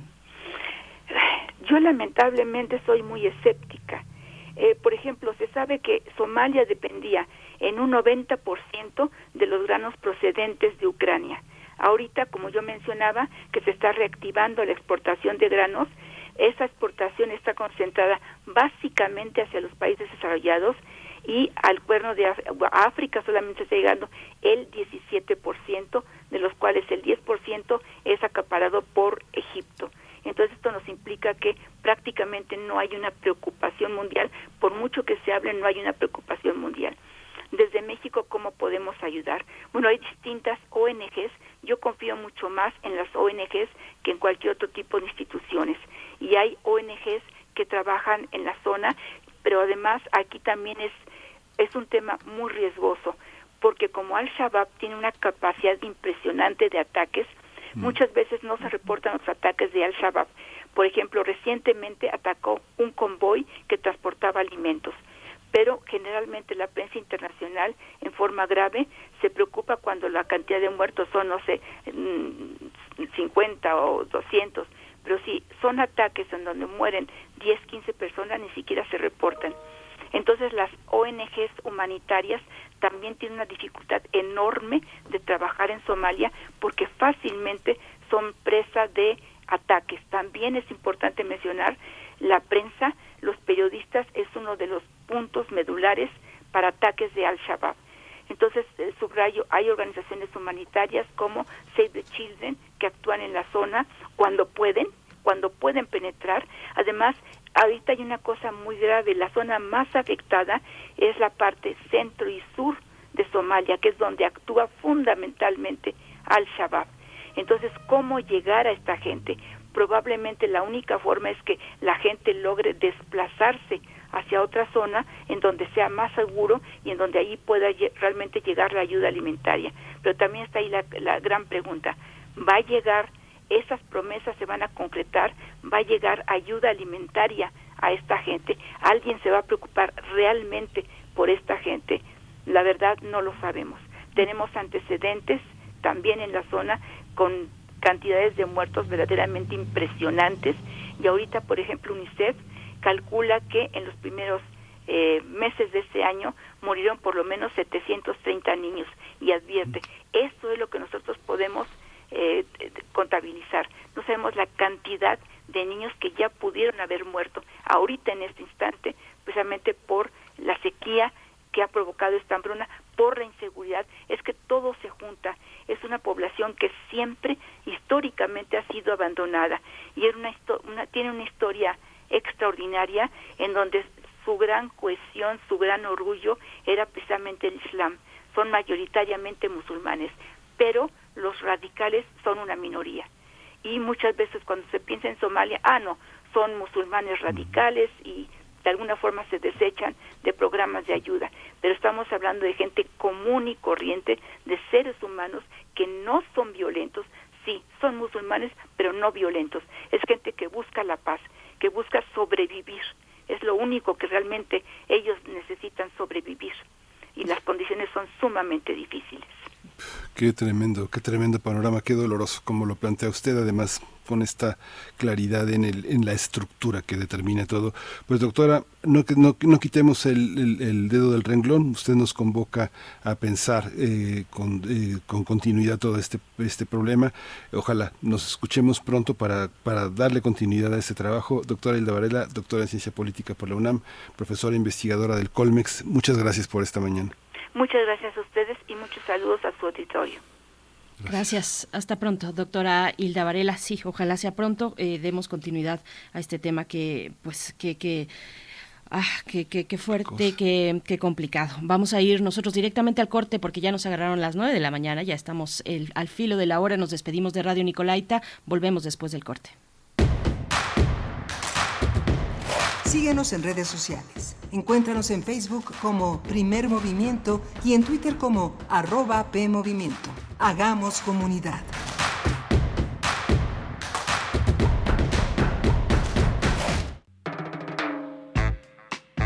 Quedan pocos días para iniciar los talleres libres del Chopo.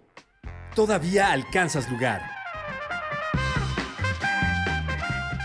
Inscríbete a nuestros talleres de autobiografía Expresarte en casa. Fotografía para niños. Metodologías teatrales aplicadas. Pilates. Redacción e introducción a la literatura. Teatro infantil y teatro juvenil. Informes e inscripciones en chopo-educativo hotmail.com. Iniciamos el 19 de septiembre. Nunca es tarde para aprender. Aire recibes, metal vibrante, brisa que orienta a los extraviados y estremece a los amorosos. La música para trompeta, salsa, jazz, balada, está en Viento de bronce. Con Juan Arturo Brennan, lunes a viernes 6.40 de la mañana y 15 horas. Radio UNAM, experiencia sonora cada vez falta menos para haber realizados los proyectos ganadores de la consulta de presupuesto participativo 2022. Si eres integrante de los comités de ejecución y vigilancia, es momento de dar seguimiento al trabajo de tu alcaldía para que a finales de septiembre queden listos los contratos de las obras y puedas ver tu proyecto terminado a más tardar el 31 de diciembre de este año. Que no se te acabe el tiempo. Consulta www.ism.mx y ya te la sabes, síguele la pista a tu proyecto y enchula tu colonia. Instituto Electoral Ciudad de México. Entre acciones y reacciones, seguimos luchando contra el cambio climático y la destrucción del ambiente. Habitare. Agenda Ambiental Inaplazable. Todos los lunes a las 16 horas por el 96.1 de FM después del corte informativo. El cambio es bueno, pero el cambio de conciencia es fundamental. Radio UNAM. Experiencia sonora.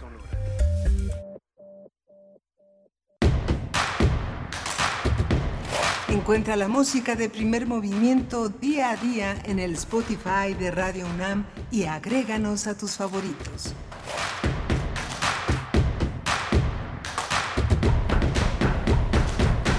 Son las 9 de la mañana con 3 minutos aquí en la Ciudad de México. Estamos en Radio UNAM en Adolfo Prieto 133 en la Colonia del Valle, sede de esta gran radiodifusora universitaria. Está Arturo González en los controles técnicos, Rodrigo Aguilar en la, en la producción ejecutiva, Violeta Berber en la asistencia de producción y mi compañera Berenice Camacho al frente del micrófono. Querida Berenice, buenos días. Un gusto saludarte, Miguel Ángel Quemain, estar contigo en la conducción de este espacio matutino de Radio UNAM. Gracias a ustedes por su permanencia, los que nos sintonizan desde muy temprano también por ese esfuerzo, por estar desde temprano eh, pues a la en la atención de todos estos contenidos diversos, algunos muy difíciles pues que nos dejan sin palabras como eh, lo que está ocurriendo en Somalia, esta visión que tuvimos muy puntual, muy puntual eh, con la doctora Hilda Varela hace un momento, la hambruna en Somalia, pues pues donde, como hemos dicho, los más afectados son los más pequeños, las mujeres también, mujeres embarazadas, mujeres, eh, personas lactantes, en fin, eh, pues sí, la representante, una representante de UNICEF, la representante en Somalia, dice que hay un millón y medio de niños en desnutrición, casi la mitad de los niños menores de cinco años eh, están en esa situación. Eh, y bueno, pues un, un, escenario muy complejo, muy adverso, se, urge, urge la asistencia internacional, pero bueno, ahí uno se pregunta cómo puede, cómo puede apoyar, cómo puede apoyar. La doctora Hilda Varela, pues no, eh, no reportaba mucho, mucho, mucho ánimo al respecto, eh, hablaba por ahí de algunas organizaciones internacionales, el caso de Save the Children, pero bueno, difícil que esta ayuda pueda llegar a las zonas donde más se necesita porque hay un conflicto, un conflicto de, grupos radicales, pero pues está la cuestión de los desplazados que se van hacia el norte de eh, Somalia y tal vez ahí se pueda hacer un tipo de contacto que de hecho pues se, se hace si uno ve los reportes de medios internacionales que están cubriendo también con mucha dificultad, como lo dijo la misma doctora Hilda Varela Miguel Ángel. Así es que bueno, ese tema muy, muy complicado con el que cerramos la, la hora anterior, ¿no? Sí, muchísimo, es inimaginable, ¿no? Eh, uno tiene testimonio por esta profesión de muchos colegas que han estado en guerras, en zonas de desastre, que los, los, los, hoteles o lo que queda de los hoteles están llenos de leches vegetales, de almendra, y latas de atún, sardinas, para los periodistas, porque no hay manera de comprar nada. Muchos compañeros camarógrafos este, de TV Azteca, de Televisa, que son los que tienen más presupuesto para viajar largo tiempo en zonas de desastre hablaban de que en muchos casos lo que hacían era tomar aguardiente para no acabarse su atún o sus sardinas, ¿no? sus, o sus, sus panes. Es, es algo, y la población nada, ¿no? Nada, nada, este, comiendo papel. Bien, pues seguimos leyendo sus comentarios. Ya por aquí, gracias Fugitivo 5, eh, que nos hace la aclaración de qué se trataba cuando estábamos comentando sobre los derechos de trabajadores de plataformas digitales en la hora anterior. Nos dice Fugitivo 5, bueno, nos está recomendando el documental 63 OP que se hizo en 2019. Yo no lo he visto, eh, Fugitivo, eh, y no sé en qué plataforma se puede encontrar, pero bueno, nos dice Fugitivo, el documental 63 OP se hizo en 2019, 70 OP se hará en 2026 y será el capítulo que trate de los años del confinamiento. Lo dirige Michael Apted, este documental. Miguel Ángel, no sé si lo has visto tú. No, no lo he visto. Está, este, está en Film Arts. Eh, eh, hicieron varios, eh, varios, este, adelantos que eran, están citados, pues prácticamente en todas las redes europeas de, festivales de Docs. Docs MX parece que lo va a tener en octubre, pero no es fácil de ver, digo, ni, ni pagando. Es, es un documental que no ha circulado en, la, en, en nuestras redes latinoamericanas. Bien, pues bueno, nos da un spoiler, un adelanto fugitivo. Dice, el personaje taxista se vuelve taxista a los 21 años eh, tras dejar la escuela desde los 14 y fracasar como jinete de carreras. A los 28 ya conduce su unidad, a los 56 tiene una opinión sobre Uber y a los 63 sobre Brexit, único personaje afectado por esos fenómenos. Gracias, fugitivo. Pues sí, a ver si podemos eh, pues encontrar por ahí la ruta, la manera de, eh, de enterarnos todos, de ver este documental que propones, 63 eh, OP y en algunos años también 70 OP, Miguel Ángel. Pues bueno, ahí está el comentario. Sí. Pues vamos a la poesía. Vámonos con la poesía, sí, vamos para allá. Es hora de poesía necesaria. Pues nos vamos eh, velozmente con la poesía, pero una vez que llega la poesía es momento de respirar, de tomarse un respiro en este lunes acelerado que marca el inicio de la segunda semana de septiembre, una semana también pues con festejos patrios y demás. Pero vamos por otro lado, vamos hacia Cintio Vitier, es la propuesta de este día, poeta cubano, narrador crítico, eh, pues de los más destacados, ¿no? De Cuba, seguramente ustedes lo, lo identifican y si no, pues van a escuchar un poco de su poesía y además van a escuchar la voz de Cintio Vitier, eh, quien junto con Eliseo Diego, José Lezama Lima está en esa, digamos, en esa liga pues de poetas y escritores muy destacados. Fue miembro de la dirección de, de esta famosa revista Orígenes que fundó el propio Lezama Lima. Fue premio Cintio Vitier, premio Phil de literatura en lenguas romances en el año de 2002. El próximo 25 de septiembre se cumplen 101 años de su nacimiento. Murió en La Habana en 2009 a los 88 años de edad. Y este poema que van a escuchar en voz de Cintio Vitier se titula Sellada Vigilia. Vamos con ello. Sellada Vigilia 1. En aquella invisible ciudad morada y mustia, los mulos del carbón, los nibios pescadores, escanciaban la forma serena de mi angustia, iniciaron el fúnebre ajedrez de sus rumores. Era mi vida un sueño confuso de hondos seres, los ojos inflexibles de ilusión se me abrían a beberle a las cosas sus graves menesteres. La llovizna y el cisne y el perro me influían. Es dulce y es infausto por la calle de olvido caminar ciertas noches a mi trémulo puente, arpa de nube y viento en la velada oscura, y escuchar a lo lejos el piano detenido, los mágicos hogares de frenesí latente, calándome los huesos con su vaga locura. 2. Que yo estaré soñando, dormido centinela de una tarde profunda en olor a lejanía, ojo de extraña tribu, pulso de esta sequía que me nace del tiempo y en lo infinito vela. ¿Qué se oirá de mi boca que no sea lectura, triste canción mezclada por las nubes y el hombre? ¿Quién podrá distinguir de mi sonido el nombre con que me llama Dios a beber su dulzura? Soy como el trueno antiguo, confuso y elocuente que de pronto escuchaba en la sola arboleda, íntima ya de astros y olvidada familia. Las tardes superponen su texto transparente. ¿Quién sabrá lo que pido si mi corazón queda delirante y remoto en sellada vigilia?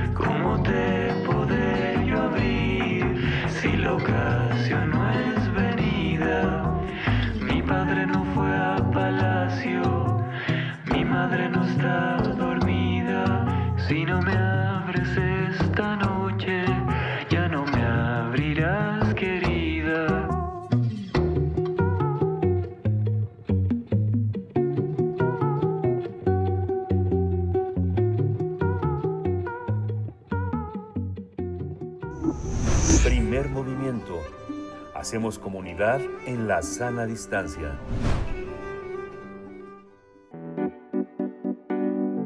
La mesa del día. El Índice Nacional de Precios al Consumidor, el INPC, presentó durante el octavo mes del año un avance mensual de 0.80%, por lo que la tasa anual se ubicó en 8.70%. Se trata de la cifra más alta reportada desde diciembre del 2000, cuando en ese año los precios al consumidor aumentaron en 8.96%. De acuerdo con información de INEGI, el Instituto Nacional de Estadística y Geografía, el índice subyacente registró un aumento de precios de 8.05%, impulsado principalmente por el rubro de las mercancías con un encarecimiento de 10.55%, mientras que el sector servicios reportó un incremento en sus precios de 5.19%. Dentro del rubro de las mercancías, productos como alimentos y bebidas no alcohólicas presentaron una variación anual de 14.22%. Con estos datos, la organización México Cómo Vamos ubicó en rojo el color del semáforo nacional de inflación. Uno de los factores que han provocado esta situación es la guerra en Ucrania por sus efectos negativos tanto en los precios de los energéticos como en los precios de alimentos. Entre los alimentos que han presentado un incremento en su precio está la tortilla de maíz. El kilogramo de este producto se vende hasta en 20 pesos en algunas tortillerías. Otros productos que han incrementado su precio son eh, la harina de trigo en 37%, mientras que el pan de dulce y el pan de caja reportaron un aumento de 22 y 20% respectivamente. Pues vamos a conversar sobre la inflación acumulada registrada en agosto y está con nosotros Brenda Flores. Ella es investigadora de análisis económico en México. ¿Cómo vamos? Bienvenida, Brenda Flores. Muchas gracias por estar con nosotros. Hola, muy buenos días. Gracias a ustedes por la invitación. Gracias, Brenda Flores, por estar aquí. Pues hemos dado seguimiento a lo que reportan desde México, cómo vamos. Te agradecemos esta participación. Y bueno, leíamos al final, veíamos en esta introducción un incremento en harinas de trigo, en pan dulce, en pan de caja. Y bueno, uno no puede dejar de pensar en Ucrania y en la crisis y en lo que, en la crisis de Ucrania, lo que ha generado en el mundo. Pero mm, vámonos un poquito antes. ¿Qué, qué destacar, Brenda Flores, en términos generales del comportamiento de la inflación? Pues en el, en el primer semestre de este 2022. ¿Cómo cerró agosto? ¿Qué es lo que estamos viendo? Claro, pues como bien ya lo mencionaban, estamos viendo niveles históricamente altos de los últimos 22 años. Y para que nos demos una idea de, bueno, ya todos sabemos lo, lo altos que son los precios, pero para darnos una idea de lo preocupante que es, pues veamos que el objetivo del Banco de México es que la inflación se encuentre ubicada en 3% más menos 1%. Y entonces, como estamos hablando de niveles de por arriba del 8, pues ya que eh, quiere decir que superamos en más del doble el techo de este objetivo. Por eso, eh, justo como mencionaban, pues el semáforo que nosotros tenemos en México, cómo vamos que monitorea el comportamiento, en este caso de la inflación, pues está en rojo ya desde desde creo que en marzo del año pasado, entonces tenemos más de un año con este problema y pues lo que se espera es que va a seguir, por lo menos el resto del año vamos a seguir con, con inflación alta, ¿no? Y aquí destacamos constantemente en nuestras publicaciones, eh, yo diría que tres eh, principales eh, pues factores nos resultan preocupantes. Uno de ellos es que aunque los dos componentes de la inflación que mencionaron, subyacente y no subyacente, están al alza, pues la que nos preocupa en particular es la subyacente, porque la subyacente es eh, en la que busca incidir la política monetaria y no contempla los bienes más volátiles. Entonces nos da una idea realmente de, cómo es la tendencia de la inflación en el mediano plazo. Y vemos pues justamente que la inflación subyacente superó ya el, el 8% y sigue al alza. No, no hemos visto que, que haya llegado todavía a su nivel máximo. Esperemos eh, todavía se espera que, que el nivel máximo de la inflación se toque eh, pues este, este mismo tercer trimestre, entonces probablemente sea en septiembre, pero todavía no se sabe, y ya se cuentan con 10 incrementos consecutivos de la tasa de referencia por parte del Banco de México, pero estos datos pues nos siguen hablando de que continúan las presiones para, para la Junta de Gobierno de Banxico para ir por más incrementos, no sabemos si del 75% en la siguiente decisión que es el 29 de septiembre. Y bueno, de ahí este el segundo factor bastante preocupante es justo los alimentos, ¿no? Eh, especialmente los alimentos preparados que forman parte de, la inflación subyacente, en la que no estamos acostumbrados a ver pues estas eh, variaciones tan altas y eh, son los efectos tanto de la pandemia como del conflicto en Ucrania que sigue teniendo efectos eh, en los energéticos, en los fertilizantes y pues por ende en los alimentos. Em, y ya para que igual nos demos una idea de, cómo está de cómo está afectando a la inflación en general la de los alimentos, vemos que los alimentos y bebidas no alcohólicas contribuyeron en casi cuatro puntos a la inflación de estos 8.70%, entonces casi la mitad se explica por los alimentos. Y entonces de ahí viene el tercer factor que, que yo destacaría, que es que también la inflación es altamente regresiva.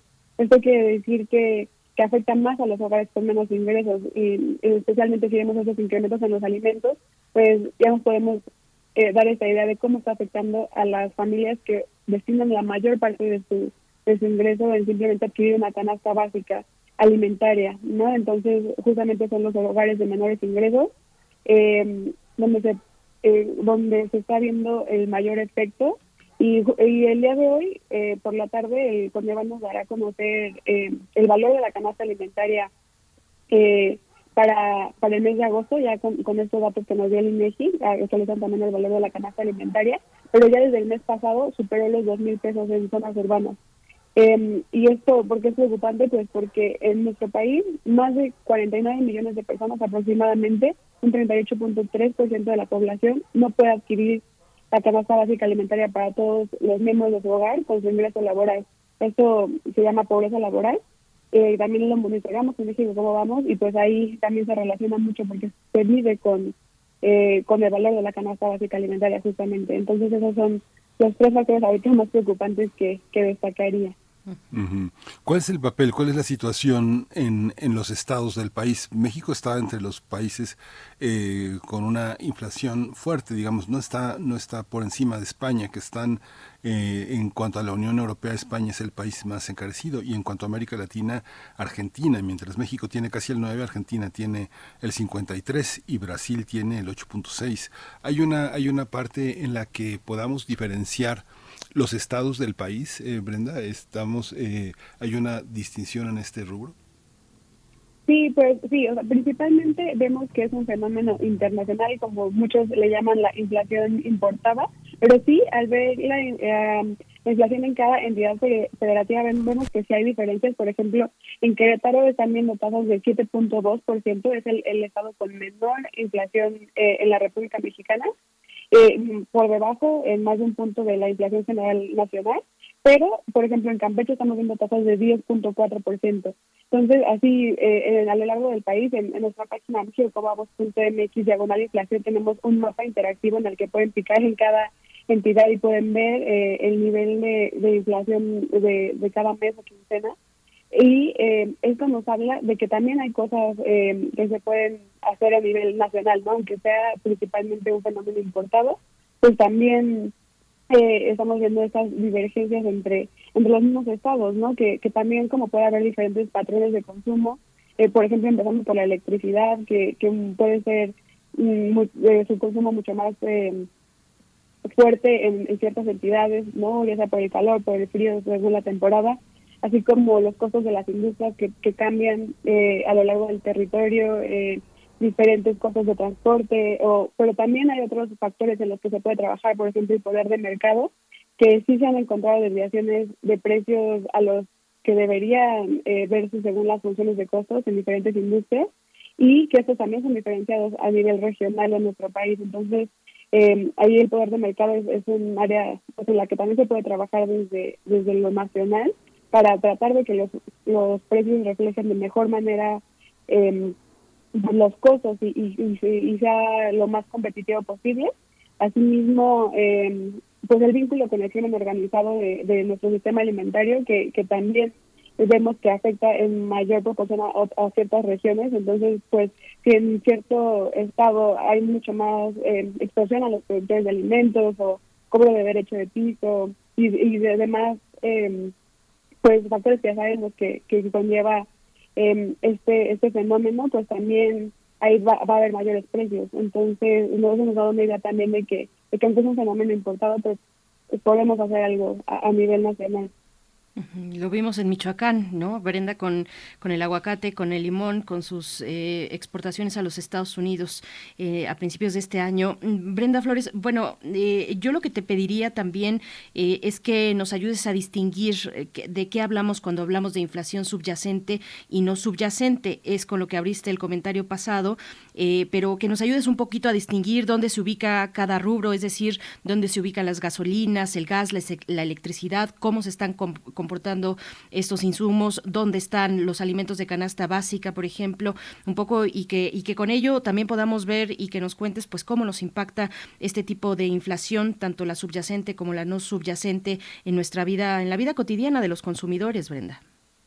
Sí, claro que sí, pues ambas obviamente las vemos, cada que vamos al súper vemos que están incrementando los precios, pero esta distinción se hace especialmente para el análisis porque eh, al quitar los precios más volátiles, pues, pues, podemos dar una mejor idea de, de qué está pasando realmente eh, con, la, con la inflación de esos productos en los que no, no se ven tan, tan afectados, por ejemplo, por estacionalidad y demás efectos, entonces es más fácil analizarlo. Y con esto nos referimos a la inflación subyacente.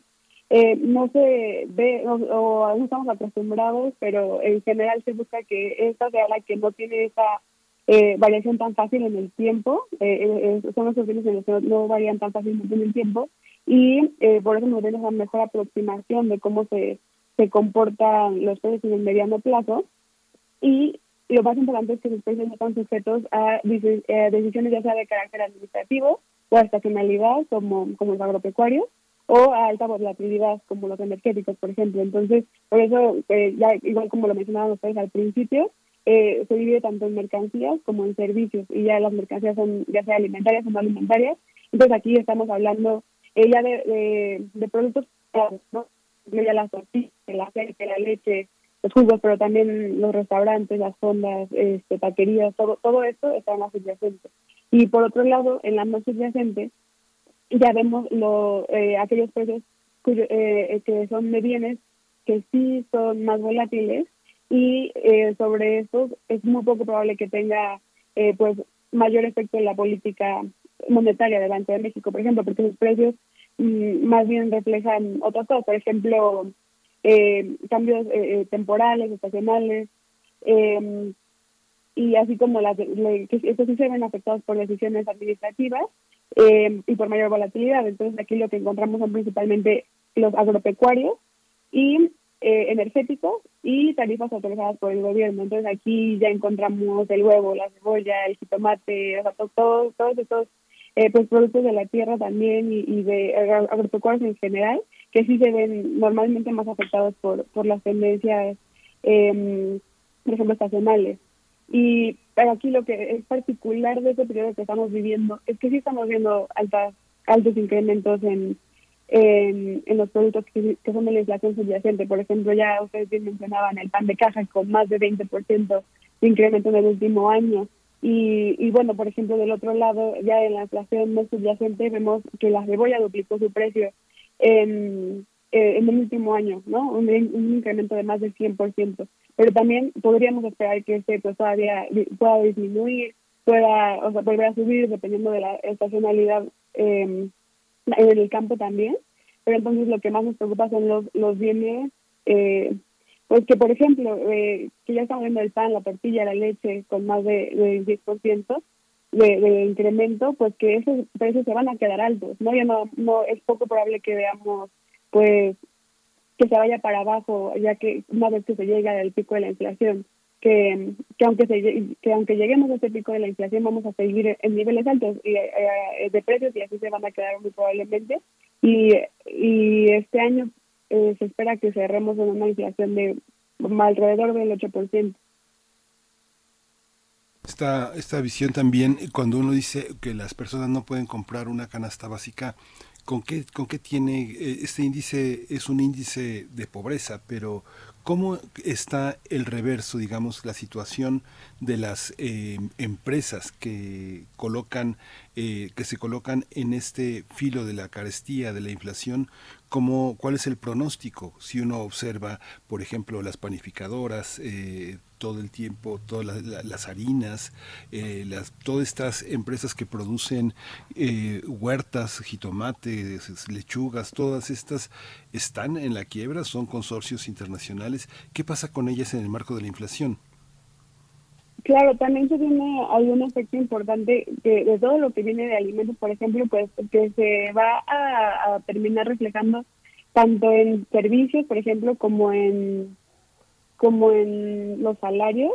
Y, y estamos viendo que justamente de los el, el genérico como lo mide el, el INEGI que más ha tenido incidencia en el último año con, con un incremento de más del 11%, pero sobre todo con que ha sumado por sí solo 0.5 de, de toda la inflación del último año, son las loncherías, las fondas, taquerías, torterías, que pues justamente son estos pequeños, medianos negocios que, que se están viendo afectados porque cada vez ven más altos los precios que, que, enfrentan de sus insumos, entonces por lo mismo eh, pues tienen que, incrementar eh, los precios eh, a los que ellos venden. Y pues eso también les puede afectar en, en tener mayor acceso al mercado, ¿no? Y donde podría tener mayor ventaja la, la pues las empresas más grandes eh, en las que pueden eh, poder adquirir a costos menores tal vez no también de ahí debe, debe un efecto importante y a considerar y, y es lo que proponemos desde México cómo vamos tanto destacamos mucho la importancia de seguir apoyando pues la creación y el desarrollo de pequeñas y medianas empresas que son las que dan muchísimos empleos eh, cada año en nuestro país y tan necesarios actualmente en este, en este contexto de la reactivación por la pandemia. Y así como que también nos gustaría ver un programa más focalizado en el que realmente se cuide que las familias más vulnerables puedan adquirir a la canasta básica alimentaria. Porque el paquete que, que se anunció, el programa contra, contra la inflación eh, del gobierno federal, pues ha tenido resultados limitados entonces, aunque sí sirvió para mandar una señal de que sería algo contra la inflación, y eso también es importante porque las expectativas de la inflación son muy importantes y son con las que principalmente trabaja el Banco de México con la política monetaria.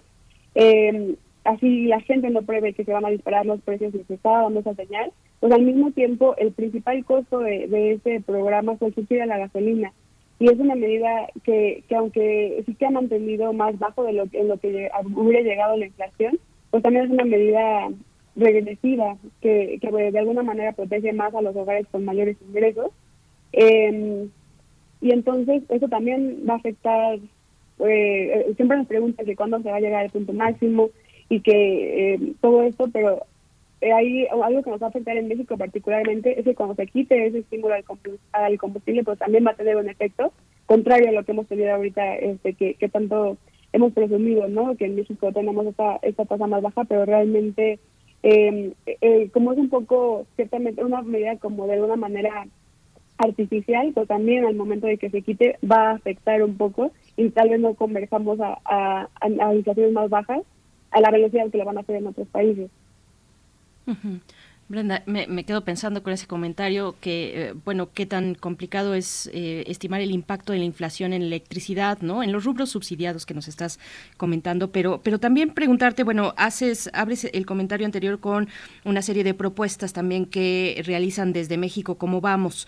Eh, propuestas y, y, te pregunto cómo ven en ese en ese sentido el plan para frenar la inflación que ha propuesto Presidencia de la República desde meses atrás, una convocatoria que atendieron, bueno, a la que atendieron empresarios pues muy importantes para la economía nacional. ¿Cómo se ve el camino de ese plan? Eh, ¿Cómo se cómo se ve también en el contexto de una relación bilateral con los Estados Unidos? Cuéntanos un poco un poco de esa parte, eh, lo que ha propuesto, los esfuerzos eh, que, los que han servido sí para contener en una parte la, la inflación, qué es lo que falta por por ajustar, cómo cómo lo ven desde México. ¿Cómo, cómo vamos, Brenda? Sí, pues hablando primero de los energéticos, pues sí, lo que hemos visto es que, eh, como les mencionaba, que esa se refiere a la inflación no subyacente, pero sí, en un momento la inflación subyacente sí, llegó a, disminuir, pero ya ahorita ya lleva tres meses a la alza nuevamente, pero principalmente empezaba por, por los agropecuarios, eh, porque sí se habían mantenido eh, de alguna manera controlados los energéticos entonces, en esta, en ese sentido se ayudó, pero este estamos viendo nuevamente que va para arriba. Y cuando hablamos de, de el paquete contra la inflación que, que, se, que se propuso, pues definitivamente consideramos positivo que se haga, que se tomen medidas contra la inflación, pero lo vimos desde un principio insuficiente en las medidas, eh, porque eso, lo que les mencionaba que principalmente es su mayor costo está y el cual es bastante alto, eh, está muy focalizado en, simplemente la, la, el subsidio de las gasolinas, el diésel. Y entonces ahí eh, creemos que ese costo tan alto pudo haberse eh, distribuido de una mejor manera, más focalizada, para que realmente eh, el foco fuera las familias con menores recursos. y pues también que al mismo tiempo se tiene que reconocer que es un, fenómeno principalmente internacional. Entonces, hay no hay tantas medidas que se puedan hacer de manera nacional, pero también, como ya les comentaba, eh, las dos, este, otros dos eh, fenómenos que hemos visto que también impactan la, la legislación a nivel nacional, que son el poder de mercado y, el, el vínculo del crimen o la extorsión con, con mayores precios, pues esos no se fueron mencionados en ese paquete, por ejemplo. Y eh, también monitoreamos, tenemos unas publicaciones quincenales de cómo vamos sobre las actualizaciones de la inflación y en esta siempre monitoreamos eh, los precios de todos de todos los, los bienes que se consideran en esta canasta Profeco, que, que se, le llamaron a, a, los bienes que consideraban en este paquete y eh, realmente en la mayoría de ellos no se, no se observa realmente una contención en los precios. Eh, ahí donde yo eh, destacaría el efecto positivo del paquete es eso, la, la señal hacia las expectativas, pero definitivamente creemos que, que, ese gran costo se pudo haber, eh, todavía se puede ver, se pueden ver beneficiadas más familias en México y sobre todo ese, ese enfoque en las de menores ingresos. Y otro aspecto también, este, que lo has mencionado también, eh, eh, pero eh, si puedes puntualizar, Brenda, en la parte de la cadena de suministros, todo lo que se perdió en el, en el intercambio y el mercado internacional, ¿cómo afecta a esta parte, a esta parte de México? Con todo y que, bueno, estás hablando de la población más desprotegida por la inflación, pero en general las grandes empresas, ¿cómo funcionan en México? Bueno, no las grandes, las medianas empresas, ¿cómo soportaron en México la ruptura? La, interrupción de esta cadena de suministros y cómo se reflejó en la inflación. Sí, pues en la pandemia uno de los mayores efectos y lo desencadenó principalmente antes de que estuviera la guerra en Ucrania, em, eh, en, los precios fue esos cuellos de botella en los que, pues por un lado cambiaron los, los, los patrones de consumo, ¿no? Los consumidores ahora empezamos a a, cambiar hacia más bienes y menos servicios. Y, entonces eh, así al demandar más cosas pues estas eh, no se dieron no se dieron abasto las cadenas de suministro y al mismo tiempo eh, pues empezaron a cerrar puertos y, y, diferentes em, pues secciones de estas cadenas que, que se vieron reflejadas también en mayores precios y en mayores retrasos. Pero aquí también entraba una una buena ventana de oportunidad para México porque pues estamos muy cerca del mercado más grande no de Estados Unidos. Y entonces ahí también era era una ventana positiva que que que, en Estados Unidos las empresas también necesitaban pues replantear sus cadenas hacia hacia mercados más cercanos, ah, bueno, hacia proveedores, distribuidores más cercanos.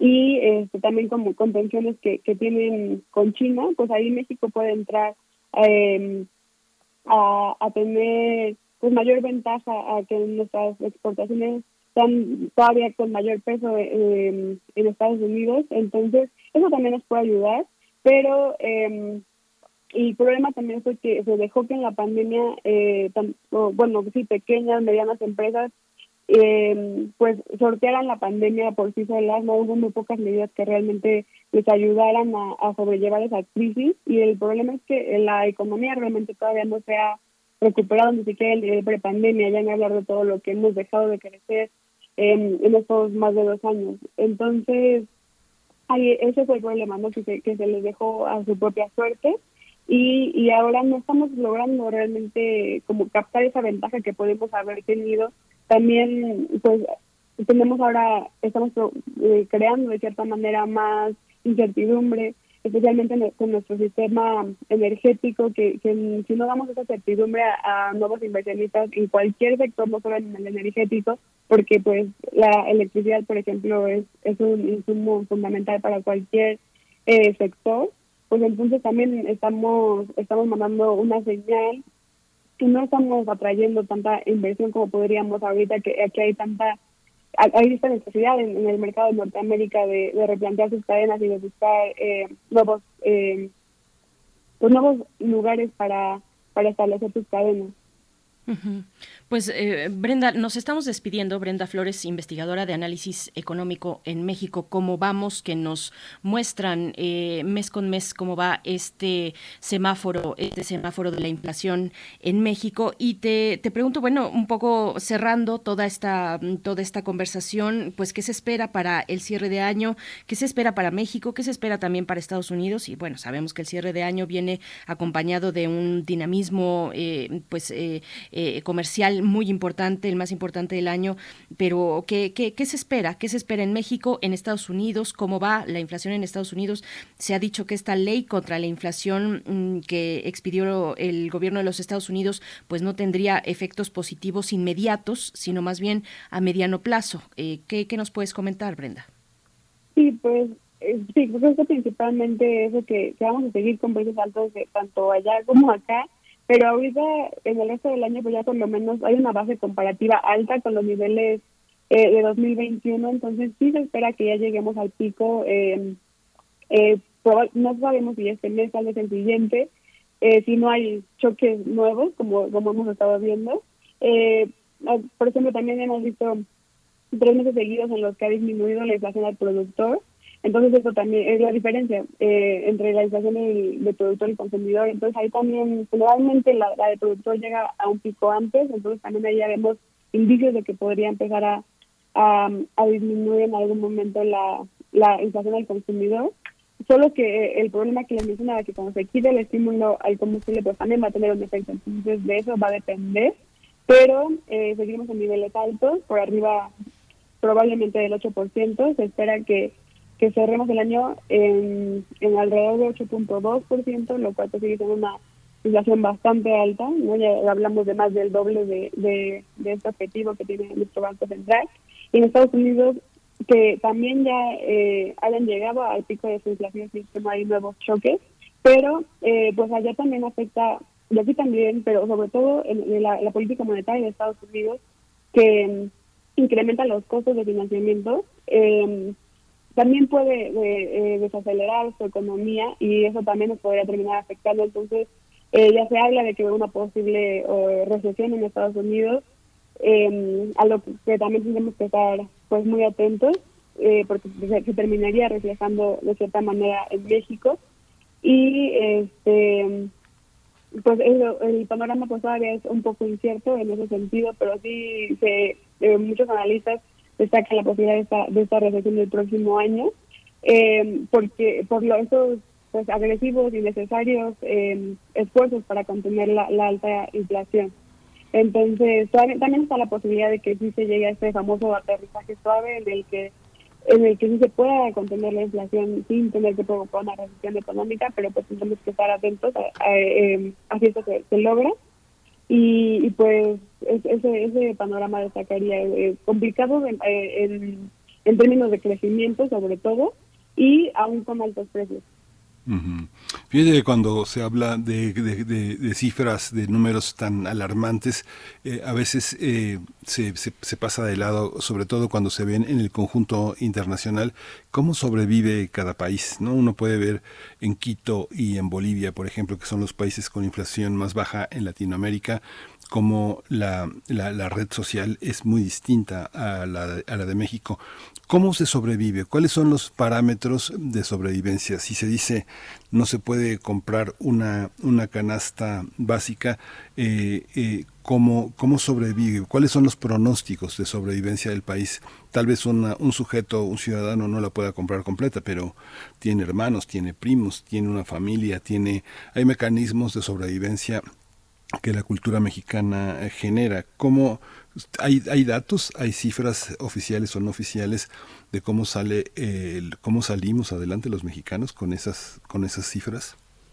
Sí, pues eh, lo principal siempre va a ser el ingreso eh, por nuestro trabajo. Entonces, mientras más trabajo haya, más posibilidades de, de, empleo y de mejor calidad, pues mejor va a ser para, para todos los consumidores y pues por ende para la familia pero también en México eh, es importante el efecto que pueden tener, por ejemplo, las remesas y los programas sociales, eh, los cuales no contempla, por ejemplo, cuando hablamos de pobreza laboral, porque ya para ver todo este panorama, porque, pues, como bien saben,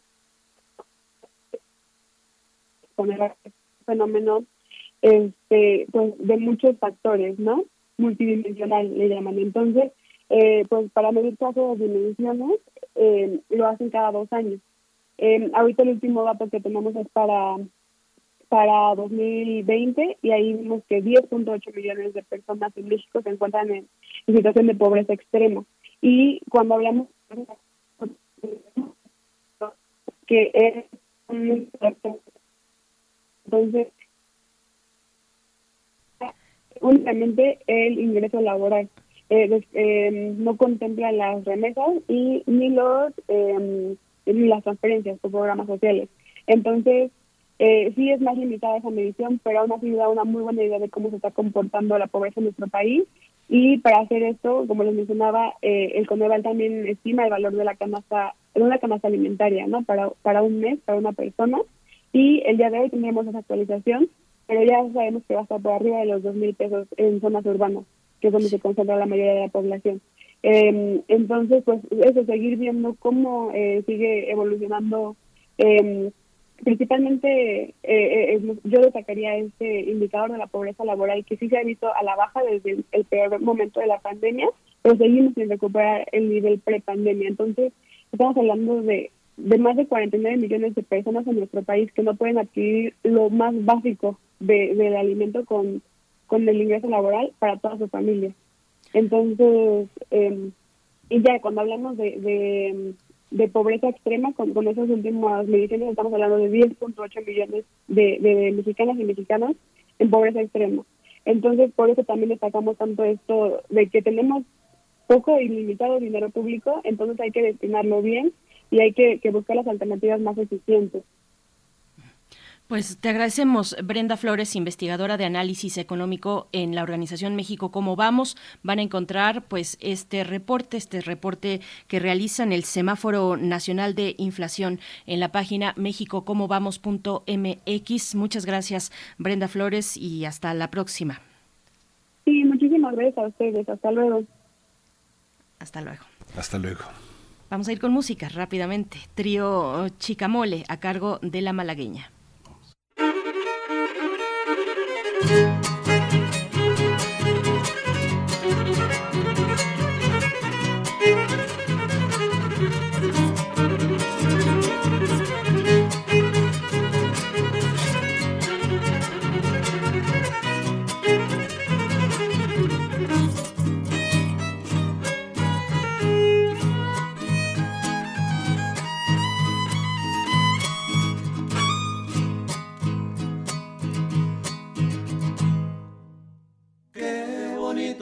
Ojos tienes debajo de esas dos cejas?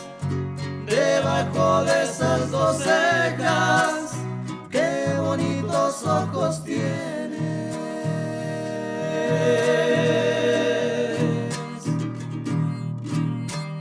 Si ellos me quieren mirar, pero si tú no los dejas, pero si tú no los dejas, ni siquiera parpadear.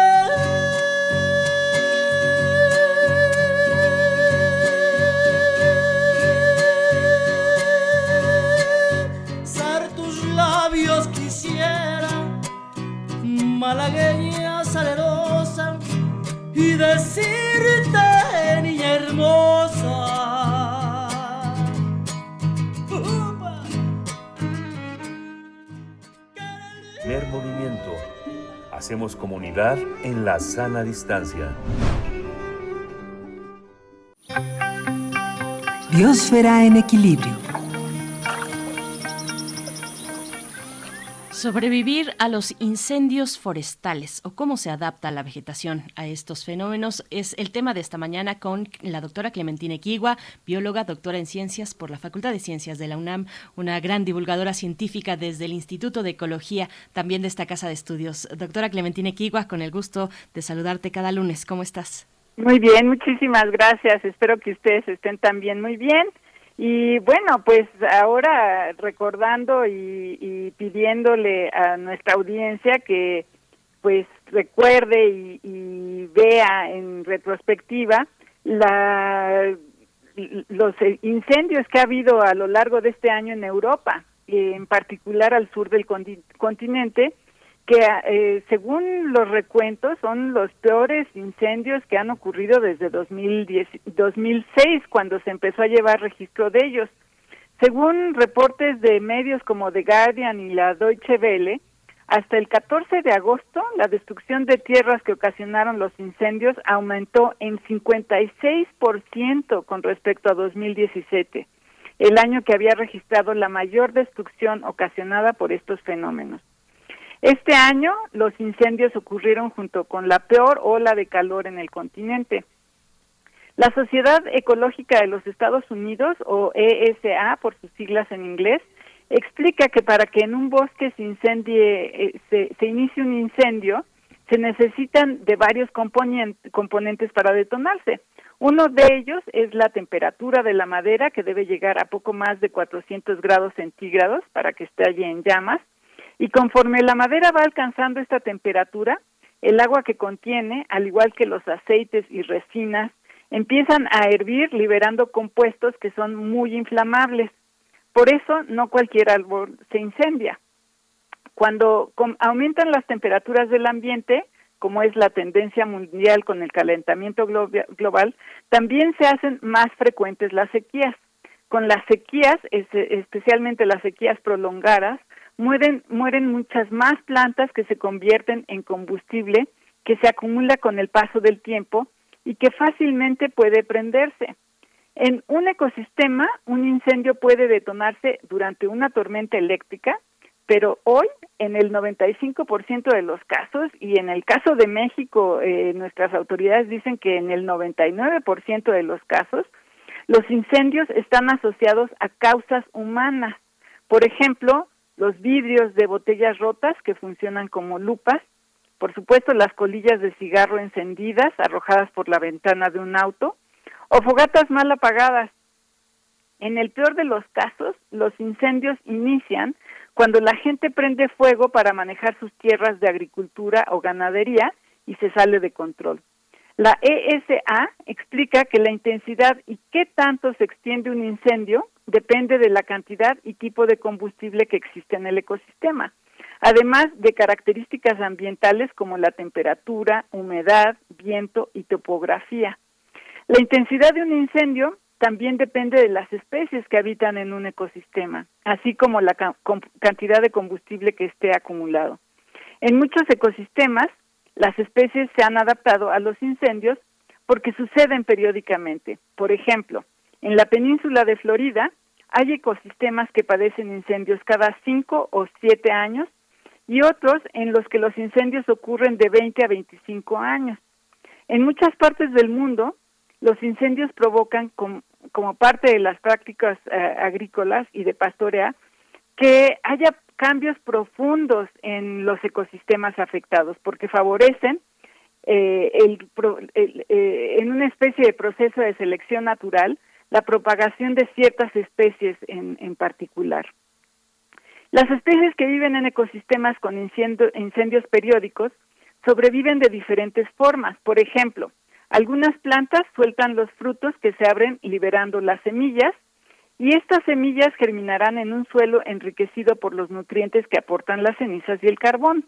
Otras especies rebotan eh, de la base de los troncos carbonizados y unas más toleran los incendios gracias a que sus troncos están protegidos por cortezas con características particulares que aíslan el tejido vivo del calor del incendio. Un caso interesante, eh, por ejemplo, es el del corcho.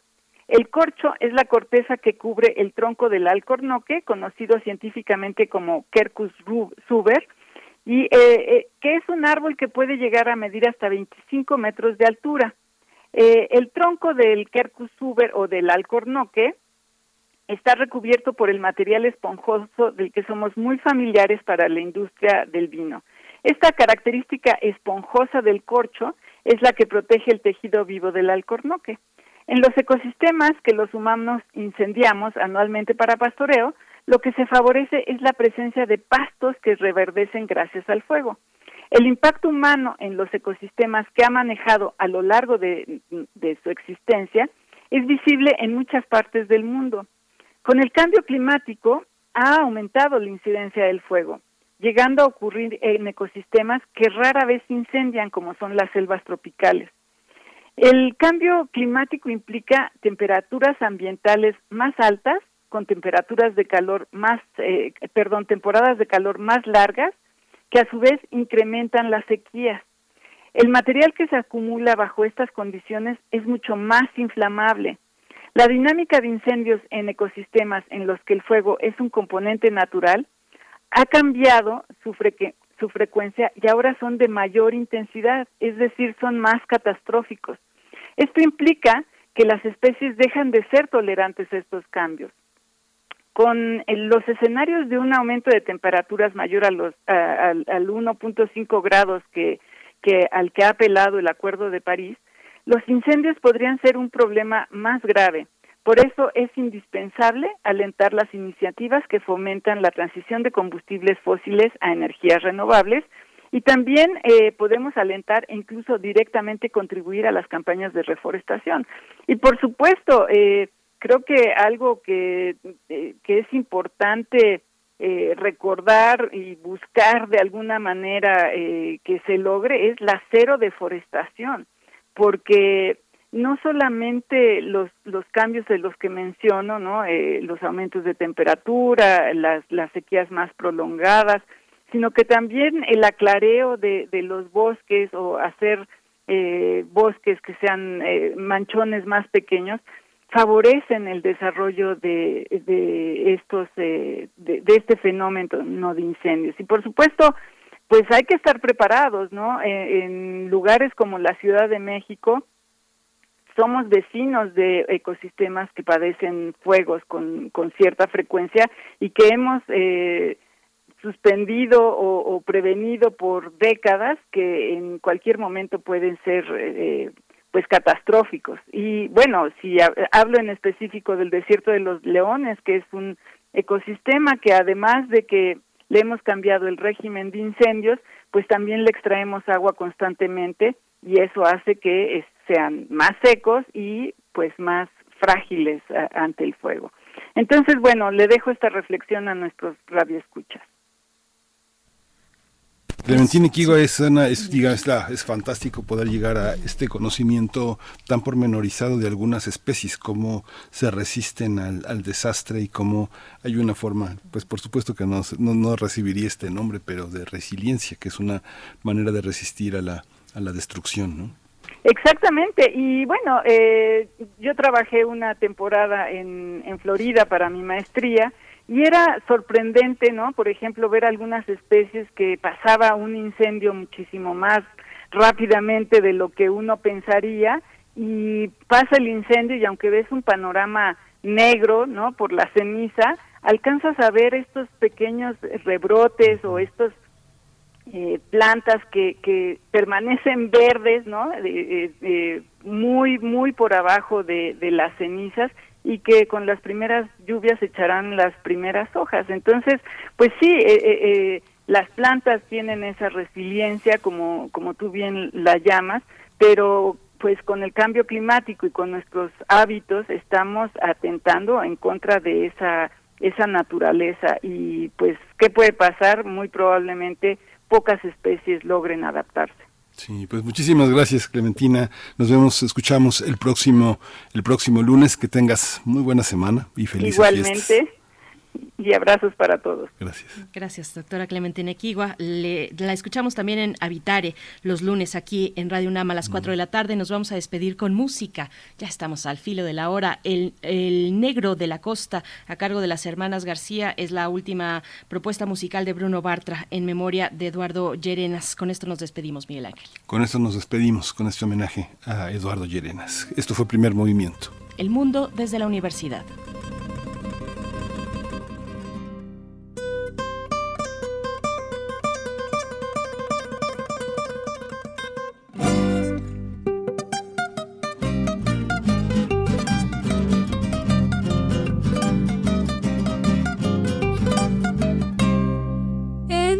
Negra bonita, vente conmigo a bailar. Entrale negra bonita, vente conmigo a bailar. Esta alegre chilenita que te vengo a dedicar, pero cuida tu boquita, no te la vaya a besar. Pero ándale chiquita, que te quiero mamacita. Ándale preciosa, cachetes color de rosa.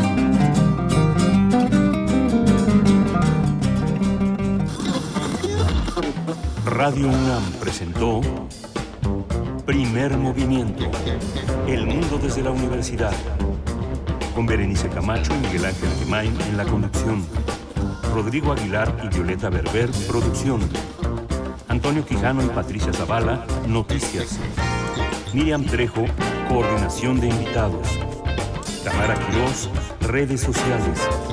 Arturo González, operación técnica. Locución, Tessa Uribe y Juan Staca. Quédate en sintonía con Radio UNAM. Experiencia sonora.